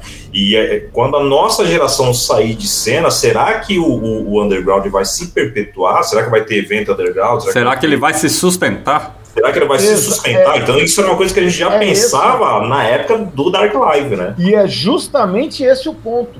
Quantos Iago, quantos Ia, quantos Aaron existem com a capacidade de Quantos Ney Batera, né? Pessoa nova, né? É. É, exato. Quando- é, entendeu? Tem capacidade de absorver é, esse metal. E, não é uma questão do metal feito nos anos 90 ou. Não, é uma capacidade de entender o que é o underground. E não é necessariamente o cara fazer o mesmo old school. Não é esse o, o lance. O lance é o cara absorver a essência do, do underground para poder produzir música. Porque música, é, é- ela existe duas: a boa e a ruim. Ponto. O resto é tudo perfumaria. É. Entende? Então o que acontece? O cara, a fim de produzir algo com excelência. Não importa se seja o new metal, mas que seja com excelência, com qualidade. E que o cara entenda a essência do metal. Que o metal não é algo apenas tocado, é algo vivido. Então tem Exatamente. muito mais coisa envolvida. Então, Óbvio, é, é, mas- quantos. mas- desculpa, mas essa renovação que você fala é referente a bandas ou referente a público? Todos. Público nem se fala. Público, então, nem se fala. Nós vemos que a gente observa que cada, cada evento que a gente vai tem menos público. Já chegou a ter show que você vê de banda tocar pra banda e ponto final. E às É, vezes ter banda. Essa renovação é no geral mesmo. Não, né? geral. E às vezes você percebe que tem banda que chega só na hora do set deles e vai embora. É. Nem escuta as outras bandas. Aliás, A- queria- É crítico. você falou do negócio de público, Oxys. Quem é que foi no show do Anátema? Primeiro show do Anátema no Brasil. Que eu acho que não tinha 10 pessoas lá. Não, e- então, e algo mais importante São Paulo. que algo mais importante. Cara, eu, isso eu é- queria ter ido, sabia? Fiquei sabendo da data e a gente acabou não conseguindo ir, sabe? Mas foi um puta de um pesar pra nós que a gente queria ter ido sim. E aí você vai percebendo, e aí você vai percebendo não só isso, você vai percebendo a qualidade desse público caindo também. Isso. Pô, quando você olha, quando você olha para um evento, seja de banda nacional, seja de banda internacional, você vai percebendo que o, que o, que o público vai caindo. E você percebe que a idade vai aumentando. então, eu, eu espero muito, eu espero muito que, que assim nós consigamos fazer uma outra geração de, de pessoas que curtem metal de fato e entendam o que é o metal, independente do estilo de metal que façam, mas que façam um metal com qualidade, com verdade, com essência, porque é Isso. isso, que de fato precisa. Raíssa Brilhante, Lenilda Santos. E aí, Natal? Tá tendo essa renovação aí? Vocês que são organizadoras aí trouxeram o Impurity pra tocar em Natal, trouxeram o Scarnel pra tocar em Natal. Como é que vocês têm visto aí essa galera nova nos shows? Quer falar, Lenilda, primeiro? Pode falar, Raíssa. Então, eu acho que a gente, né, primeiro quanto mulher, já é uma renovação, né, tá à frente de, de programas, de produção, é, inclusive de zines também.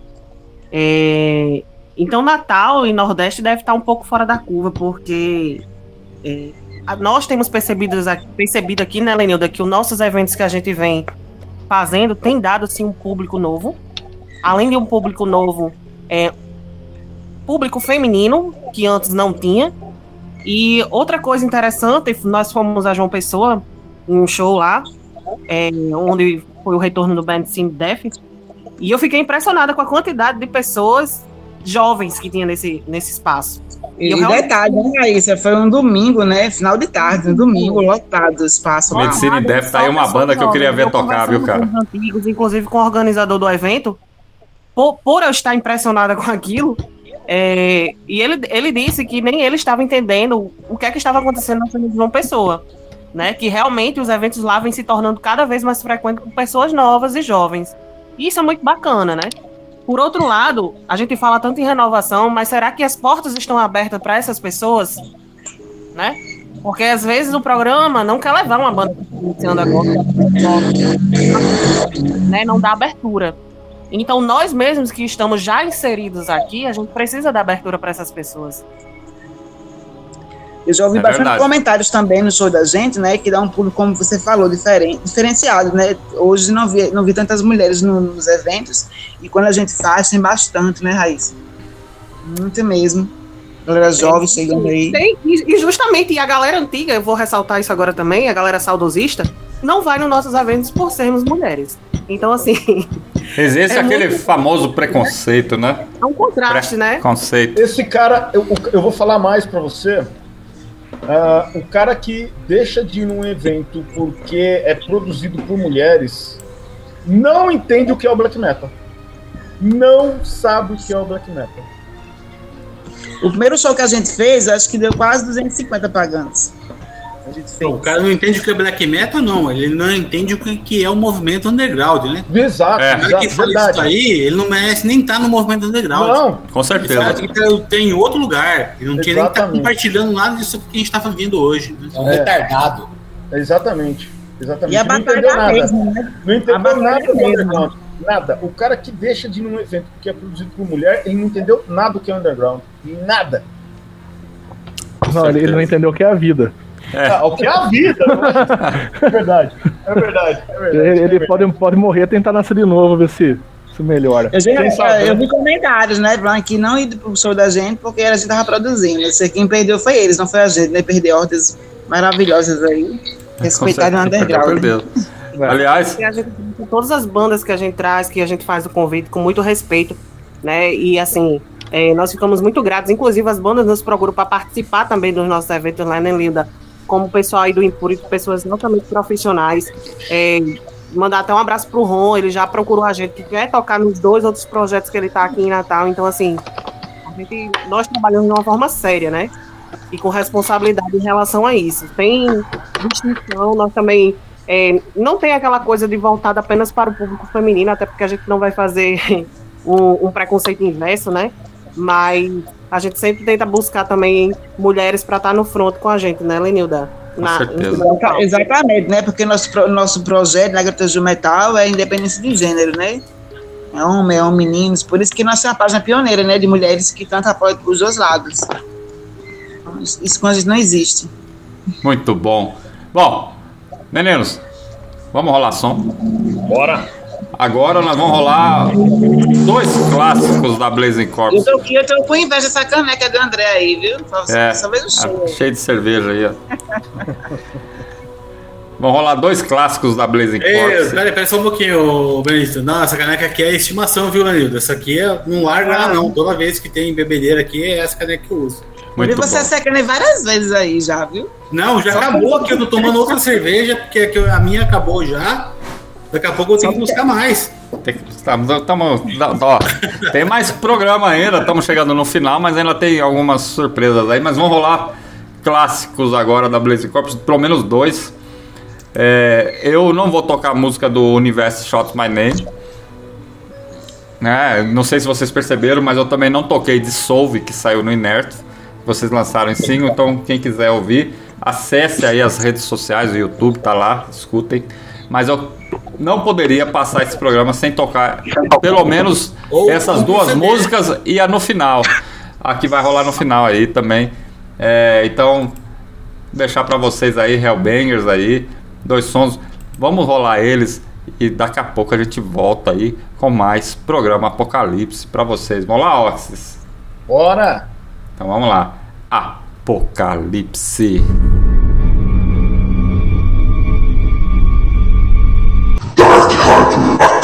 Do underground na internet.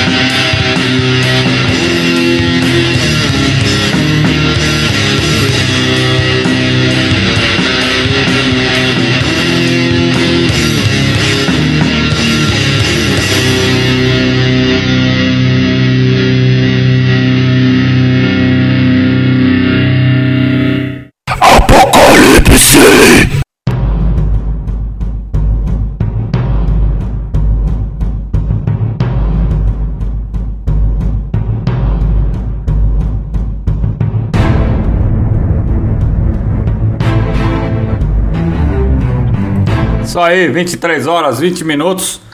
Oxis, passamos das 3 horas de programa. A reprise vai ser dividida em duas partes, então acostumem-se. Parte 1 e parte 2, porque o Spotify só aceita programas com duas horas de duração, então dividirei o programa em duas partes e de uma hora e meia cada. Mas passamos já de três horas de programa. Uma entrevista grandiosa que honra cenário underground e tanto não só honra como rolei Cry of the Stars, clássico absoluto da Blaze Corps, e rolei uma música que eu gosto pessoalmente, que é a Vênus Urânia. É. É, isso foi um gosto meu. Ainda vai ter um som para rolar no final aí. Mas depois que acabar o programa, a gente vai deixar rolando aí pra galera ouvir no final. Estamos chegando ao final dessa edição do programa Apocalipse, mas ainda tem uma coisa que foi perguntada no chat pelo André Luiz com relação ao, ao nome Blazing Corpse. Ele falou cadáver andante. Ardente. Ardente? Ardente. Cadáver ardente. Cadáver É, ardente. ele, ele traduziu como cadáver ardente. Quer contar pra nós aí essa história Sim, aí sim. sobre a origem? É, é assim, ó. É, lembra quando a gente falou que lá naquele, nos idos dos anos 90, né? A gente tinha muita influência de bandas de, de- fora e tal. A gente era muito novo, né? Então, assim, a gente procurava um nome pra banda. É, e, e a gente procurou em vários lugares, né? Da concepção, do tema e tudo mais. E no, en- no encarte da banda Carcas, I Rite of Putrefaction, Sim, clássico. tem uma passagem lá que se você procurar naquele encarte, quem tem um vinil pode procurar lá, que tem assim um destaque assim, Blazing Corpse. É cadáver incendiando. É, você tá falando do Rick of Putrefaction, né? Isso. Um disco que mudou a forma de se ouvir música extrema no mundo, né? Exatamente, cara. Puta de um disco, né, meu? Eu acho que muita gente, que, principalmente quem, quem gosta muito de, de death metal, assim, é, é um, é um disco obrigatório pro cara ter. E se você olhar o encarte, tá lá esse nome assim destacado lá. E naquela época, né, a gente muito novo, tudo procurando o nome, né? A gente viu no encarte isso aí destacado lá. Nós falamos, porra, cara, é o que a gente quer fazer. É, isso, é exatamente isso aí. Que representa o fogo de que não só destrói, mas também transforma. Falei, pô, vamos, vamos legal. adotar esse nome. E a gente realmente adotou esse nome e estamos com ele até hoje. E não temos pretensão de nenhuma de mudar, né? Até pela é, temática e tudo, né? A gente adapta isso aí para a temática que a gente tem hoje. Então o nome realmente, cara, não é. Não é mentira, não. Saiu daí mesmo, saiu do encarte do, do, do álbum do Carcas. Foda, hein, cara? O, Car o Carcass, que é uma das bandas que eu considero que eles revolucionaram em dois momentos o, o, o metal. No Rick of Putrefaction, Putrefaction e também no Hurtwork. É, é. Mudou o modo de fazer metal. ah, o death metal mudou muito depois do No, Hurtwork. no Heartwork, ele, beleza. no Heartwork eles mudaram a forma de se ver a música, o splatter, né? Exato. E no Heartwork, eu acho que é o primeiro disco do que existe hoje, aquele death metal melódico, né? É. É, vamos dizer assim, um death metal mais moderno, né? É. Mais, mais melódico, assim, né? Tem muita banda que pratica, pratica esse, esse, esse estilo hoje, né? Sim. Um death metal mais melódico, assim. O I Hate Perfection já é uma coisa mais visceral, assim, mais, mais Exato. intensa, né? Mais brutal, assim, mais crua. Então, assim, é, é, é o que era o que a gente era na época, né? O Hurtwork é, já é mais um pouco uma coisa mais moderna, assim. Isso. Eu acho que teve muita banda que seguiu aquilo naquela época, que segue até hoje esse mesmo estilo. Mas o I of Perfection é, não é todo mundo que faz aquilo lá hoje, né, meu? Então- Ah, eu acho que é muito difícil. O, o Hurtwork ele ditou tanto a regra que ele virou um- uma espécie de, de caminho certo para quem queria fazer um death metal mais técnico. É. Eu acho que eles, inclusive, foram além para que o, eles foram até, inclusive, no meu modo de enxergar, a referência até pro Death, pra banda Death, mudar muito do, da- do que eles vinham fazendo. Com certeza o, deve ter sido. Carcas, o, o, o Death fazia uma coisa, depois do, do, do Hurtwork, o, o, você já percebe no Symbolic que o Carcas já veio, o Def já veio fazendo outra coisa no Symbolic. Bem, bem, bem, bem, bem falado isso que você disseram agora. Existe aquela bela discussão, né, Oxys? Quem surgiu primeiro, o thrash metal, o death metal, né? Então, se você pegar a história mesmo aí, o death, né? o- se você pegar o Chuck Schuldiner, né? No trabalho que ele faz, é uma coisa visceral ali no início, né? Lançou Eu considero muito, em termos de, de metal extremo, eu ainda considero muito o Êxodos como É, a primeira banda que se arriscou nesse gênero depois do heavy metal.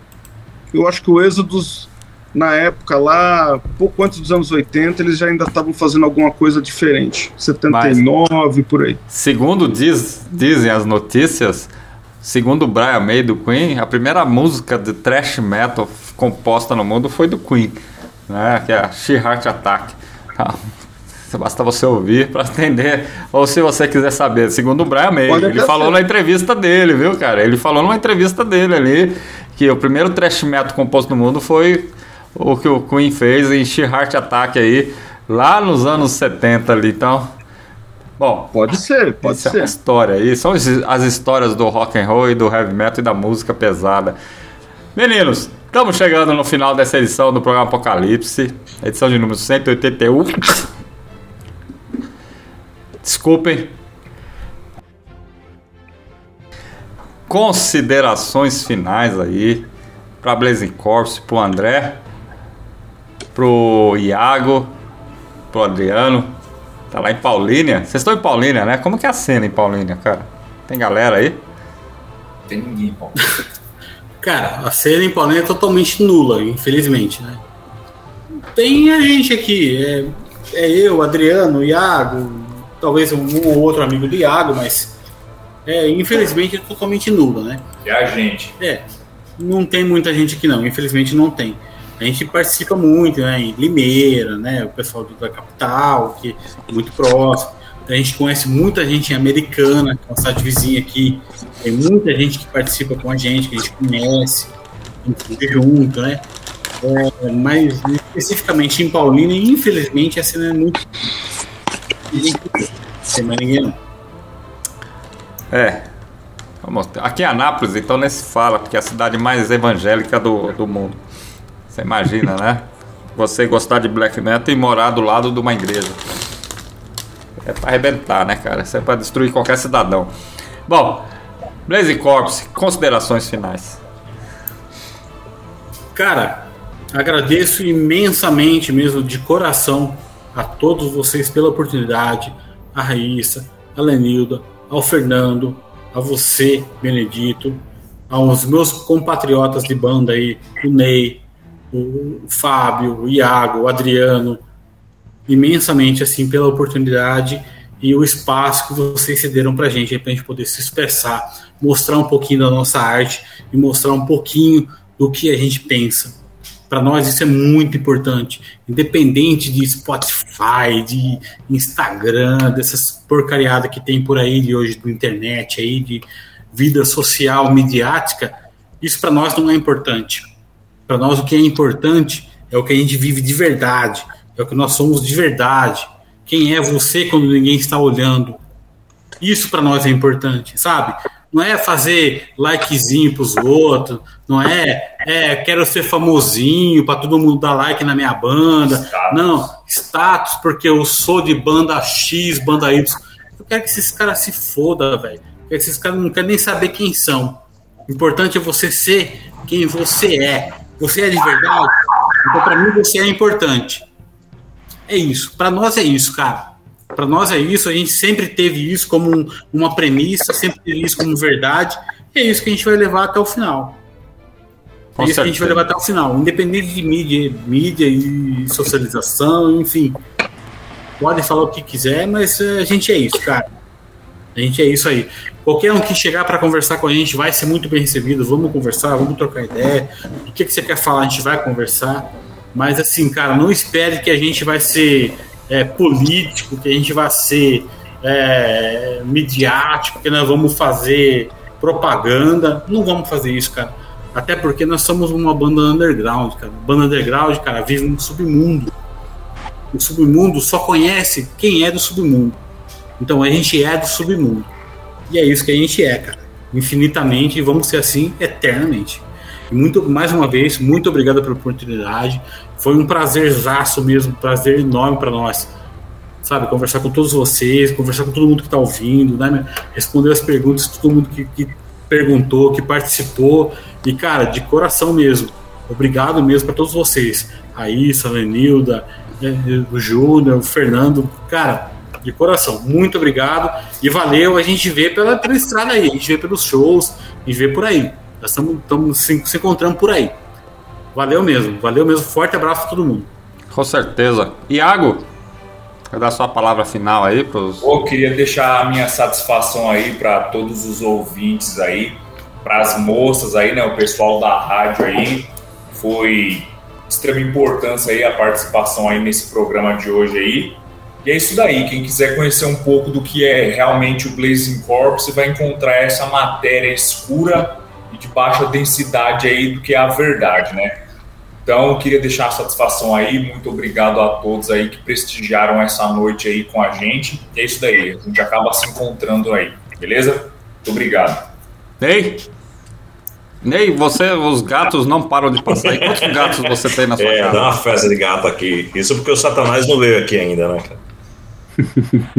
Eu queria agradecer imensamente a oportunidade da Dark Radio aí, Benedito, Nando, a Denilda, a Raíssa aí, aos meus irmãos de banda do Blazing Corps, André, Adriano, o Taijaz e Iago, aos ouvintes também da rádio, e convidá-los a conhecer o nosso novo trabalho Inerte, né, que é um trabalho bem denso, bem pesado, bem honesto, né, a gente quis transcrever para o CD aquilo que a gente é, sente do underground, aquilo que a gente vive do underground, então vocês têm, tenham certeza que vocês vão encontrar um trabalho muito honesto, muito denso e muito pesado. Então, é uma enorme satisfação estar aqui com vocês e muito obrigado pela oportunidade. Muito bom. Tajaça? Bom, gostaria de agradecer ao Benedito, ao Nando, a Raíssa, a Lenilda, né, aos irmãos aí do Blazing Corps, eu, que eu me sinto muito honrado em poder partilhar com eles hoje, né? E agradecer a todos que ouviram aí e participaram do chat com a gente aí. Um Muito abraço bom. aí pra vocês. E não esqueçam aí, em maio, vamos estar batendo papo com Tajaça. Sumo Heredes. Não, Opa, estaremos aqui. Inclusive o André estará aqui novamente também, que ele é o guitarrista do Sumo Heredes. não, não, não esqueçam, coloquem na agenda aí. O Adriano tá aí, André? Não, cara, o Adriano teve um problema aí que a esposa dele ligou pra ele, um problema com a filhinha dele, que ele tem uma outra filhinha de 5 anos, ele precisou ir embora. Até Ah. porque ele saiu meio. Agora no finalzinho ele foi embora, precisou ir embora aí, mas com certeza ele vai deixar o mesmo agradecimento que eu deixei pra vocês também. Gratidão enorme pra todos vocês da Dark Radio aí e todos Valeu. que estão ouvindo também que, que acompanham e que, que curtem a obra que a gente faz aí, o trabalho que a gente faz pra todo mundo aí. Com certeza. Manda aí um abraço pra ele aí. E. Oxys, considerações finais. Eu quero deixar aqui um grande abraço a todos que prestigiaram, seja um pedacinho, ou seja, ficaram até o final nessa edição histórica do Apocalipse, Blazing Corps. Quero agradecer demais vocês, meus amigos. É uma oportunidade única para quem conhece vocês, poder trocar essa ideia, e para quem não conhece, começar poder conhecer e poder ir atrás do material de uma, de uma horda tão importante, ah, que eu digo que hoje ah, que a, a Blazing Corps é uma entidade. Então, quem, quem puder, corre atrás, porque é uma, uma banda muito importante para o cenário nacional. Muito obrigado. Da minha parte, uma honra poder tê-los aqui no programa Apocalipse, fazer parte dessa história que foi contada hoje. Muito obrigado. Muito obrigado mesmo, Junião, pela oportunidade, meninas, por estar com vocês mais uma vez. Nos vemos no Sumo Heredes, né, Oxys? Exatamente. É. Raíssa Brilhante, considerações finais aí. Agradecer aos meninos, né, aí. É, muito obrigada aí pelo papo, pela conversa, pelo esclarecimento. Eu tenho um grande carinho e admiração aí pelo trabalho de vocês. Convidar a galera, né, a conhecer o trabalho de vocês que não conhece, que não teve essa oportunidade ainda. adquirir o material. Eu, eu adquiri, peguei com o. E galera pode procurar aí a Blasphemy Production também, que tem o Instagram, entrar em contato com ele. É uma pessoa altamente solícita e vai poder passar esse material para vocês. Obrigada, boa noite. Lenilda Santos. Eu quero agradecer, né? Grande honra aí estar com os meninos hoje aí, com o Fernando, com o Benedito, Raíssa. Foi uma grande noite aí pra gente, né? Foi um presente pra gente, né? Na realidade, aqui essa noite. E foi um prazer enorme conhecer um pouquinho eles aqui, né? Um pouquinho mais. Foi bom demais. E os ouvintes também, né? Que aqui acompanhando a gente até o finalzinho, como o Fernando falou, né? Quem saiu, quem vai ver no Spotify também, né? A reprise aí na frente. Com certeza, a reprise. As reprises estarão disponíveis no Spotify e no canal do Apocalipse do YouTube aí durante a semana aí. Vou estar colocando lá. E no mês de março, já semana que vem, Apocalipse vai estar recebendo a Horda Sodoma, Daimonos, Torces of Nero e Umbral dos Mártires. Aí, essa é a programação do mês de março. Ainda não, não vou divulgar a, a do mês de abril, mas também tem grandes nomes do nosso cenário necro underground aí para bater um papo Apocalipse que está chegando quase a edição de número 200, né? E, então... e falar mais uma vez aqui, né, Raíssa, nós já estamos voltando aí, né, com o Underground com elas, né, próximo mês, iníciozinho. Isso, sim, sim. é. Mas antes da gente falar isso, eu tenho uma última pergunta para os meninos. É saber se eles têm alguma coisa agitada para shows, né? Shows. Então, no momento, o único contato que a gente tem para shows é em, provavelmente em setembro, na cidade de Itu, que é uma cidade aqui próxima, né? É, eu esqueci o nome do evento, cara, que é um evento, inclusive, que é feito junto com. É, na verdade, é patrocinado pela Black Heart Productions. É, putz, eu, Tajaza, me ajuda aí, que você sabe qual, qual que é o evento que o Sumo vai tocar. Ah, é o é, mesmo? A gente deve tocar também na segunda edição, que é em setembro. E deve ter Inário, Lábaro Oculto e Sulfur, aí da Paraíba. É, eu vou ter que. Eu vou ter que é, o, é Devotion Mortis? Isso, Devotion Mortis, isso mesmo. Eu tinha esquecido o nome do evento, o Tajas me ajudou aí.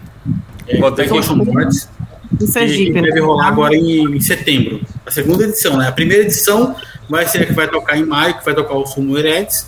E a segunda edição deve rolar em setembro, aí que a gente deve tocar. Cara, Esse é o único show que a gente tem a princípio programado aí. Cara, isso é muito foda.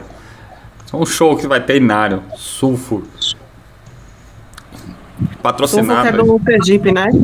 Sulfur vai do tocar também. É, o LC, nosso amigo LC, né, está, tá promovendo esse evento Isso, aqui. isso mesmo, é, é Sergipe, né? Falei Paraíba, mas é verdade, é Sergipe. Sergipe. É, O material tá muito bom também, o último deles, que foi lançado. Sim. Of É, Serpent and Darkness. também em Natal, junto com o Profonienga, que é do Rômulo, né, que lançou aí da Meio fudido também. Ordem. E vai ser um show muito massa também.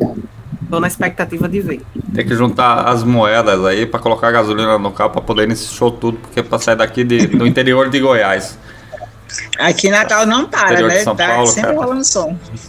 Foda. Não, Natal, puta de uma cena forte, assim, até eu quero deixar claro quando, a gente tocou em 2018, nossa, pra nós foi assim, foi surreal mesmo, foi um dos melhores lugares que a gente já tocou na vida, assim.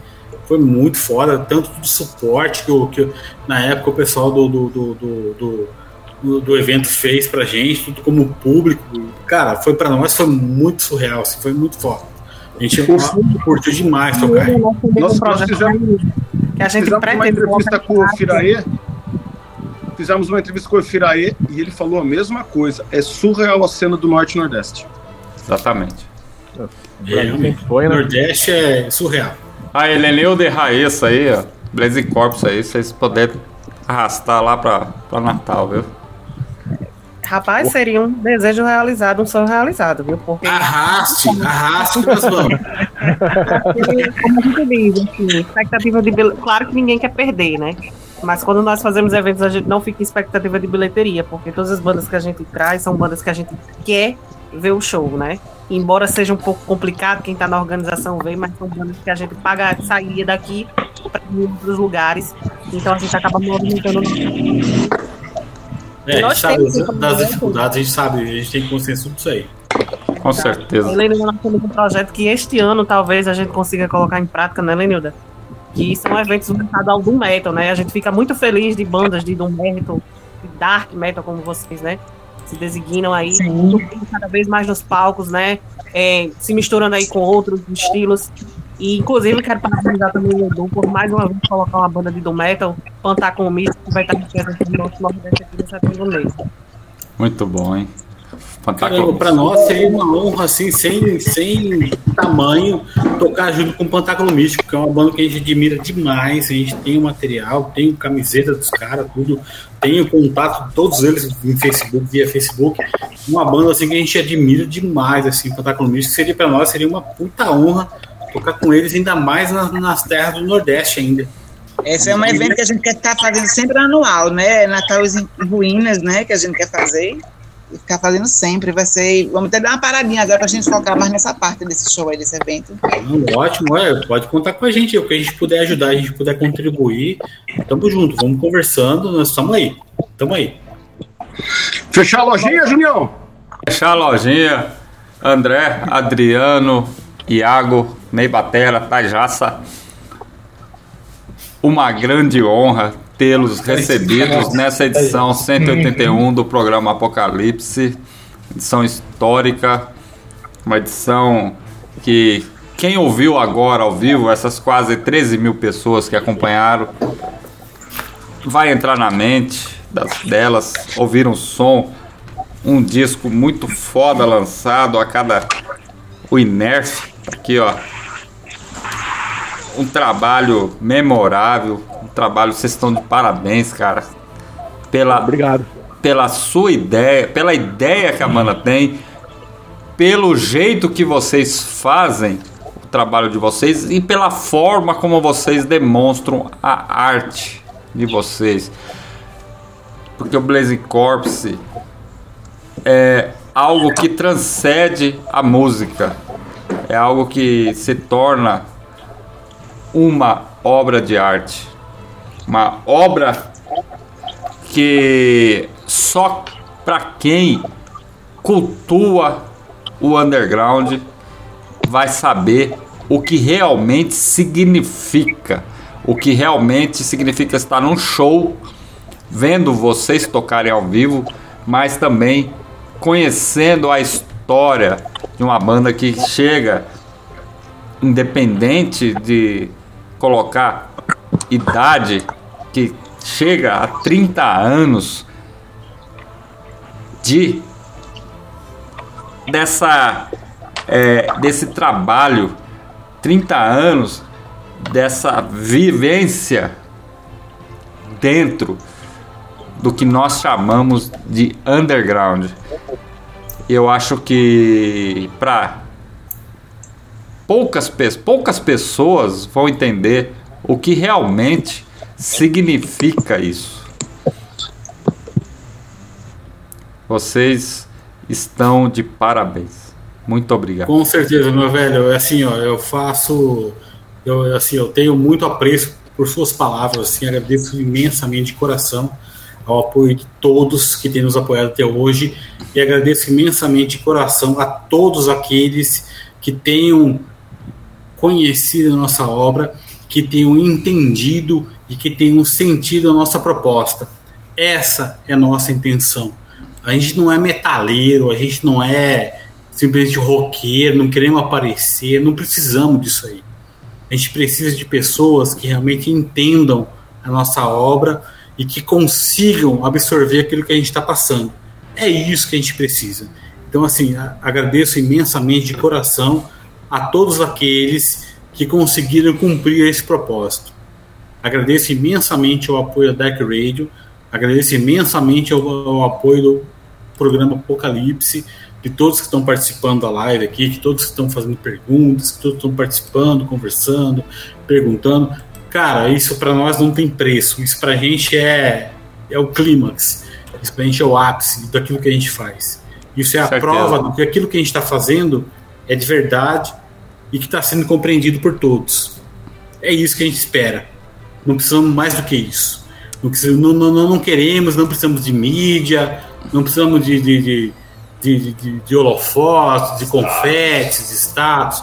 Não precisamos nada disso aí, a gente nem quer isso aí. O que a gente quer é isso que você falou, cara. É o reconhecimento daquela obra, do trabalho que a gente está fazendo assim. Cara, isso para nós não tem preço. A gente agradece imensamente de coração mesmo a todos, a todos que conseguem captar isso daí. Isso, cara, para nós não tem preço e, e deixa a gente extremamente satisfeito. É um sinal de que para nós estamos no caminho certo. Muito bom. Muito obrigado a todos aí. Vai deixar um salve aí só especial aí também, pessoal de Piraju aí que. É. Labaroculto que.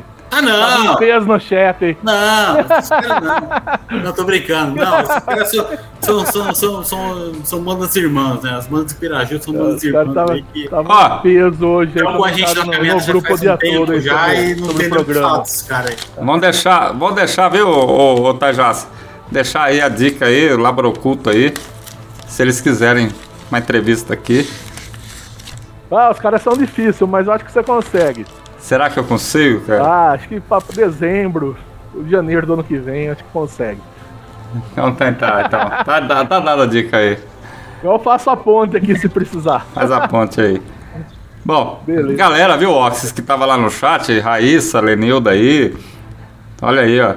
Adriano, Richardson Arts, Canibal, João Terrorizer, Cristiano Borges, Clebão, o André Luiz, o Adriano Adai.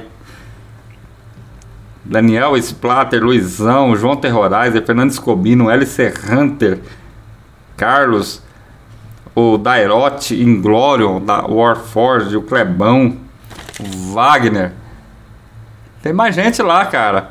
Mortal Profecia, o Pedrão aí, essa galera aí que tá lá no chat lá. Só tem que agradecer, cara, porque nós. Se não existissem essas pessoas que escutam as nossas loucuras, não, não teria sentido nós estarmos aqui. Não é? certeza. Verdade. hein? Mandar um abraço aí pro Richard. Ele, ele é daqui, da nossa cidade de Natal. Ele pinta algumas camisetas. Inclusive, eu, tenho, eu fico até com medo quando ele aparece, porque ele pintou recentemente uma pra mim. Eu pedi pra ele do Dark Paramount. Ainda não consigo comprar as camisas, aí eu pinto. Aí é, eu fiquei de buscar, ainda não fui, mas eu vou, viu, Richard? Não, não fique com raiva, não. que eu vou buscar. Muito bem. Então é isso aí, Hellbangers. Estamos chegando ao final dessa edição do programa Apocalipse, edição de número 181, edição histórica, batendo um papo com a Blazing Corpse lançando oficialmente o álbum Inerf.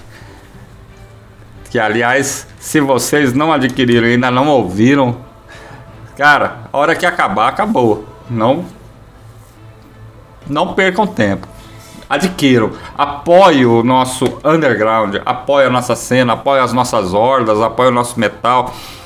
Façam a diferença. Meninos, muito obrigado. Muito obrigado mesmo de coração por esse bate-papo. Oxys, muito obrigado. Raíssa Brilhante, Lenilda Santos, com certeza semana que vem nós estaremos juntos novamente aí, batendo papo com Sodoma. Outro lançamento fudido aí, foi lançado pela Black Hearts Records, o Animaligna. Disco foda, cara. Tava lá tendo papo com esses caras amanhã. Daqui, olha, até chegar na edição 200 vai ter muita coisa aí que vai rolar aqui no Apocalipse ainda. Nesse ano. Então se preparem. E é isso. E enquanto eu tô falando com vocês aqui, vou ajustar, mas eu vou deixar rolando para vocês. O Apocalipse ele não tem esse costume de deixar rolando música, mas eu vou deixar rolando mais um som da Blazing Corpse para vocês aí que quiserem curtir aí essa edição final aí do Apocalipse, esse esse esse esse final do programa aí, Crystallized Tears. Boa noite a todos e até o próximo Apocalipse sábado que vem.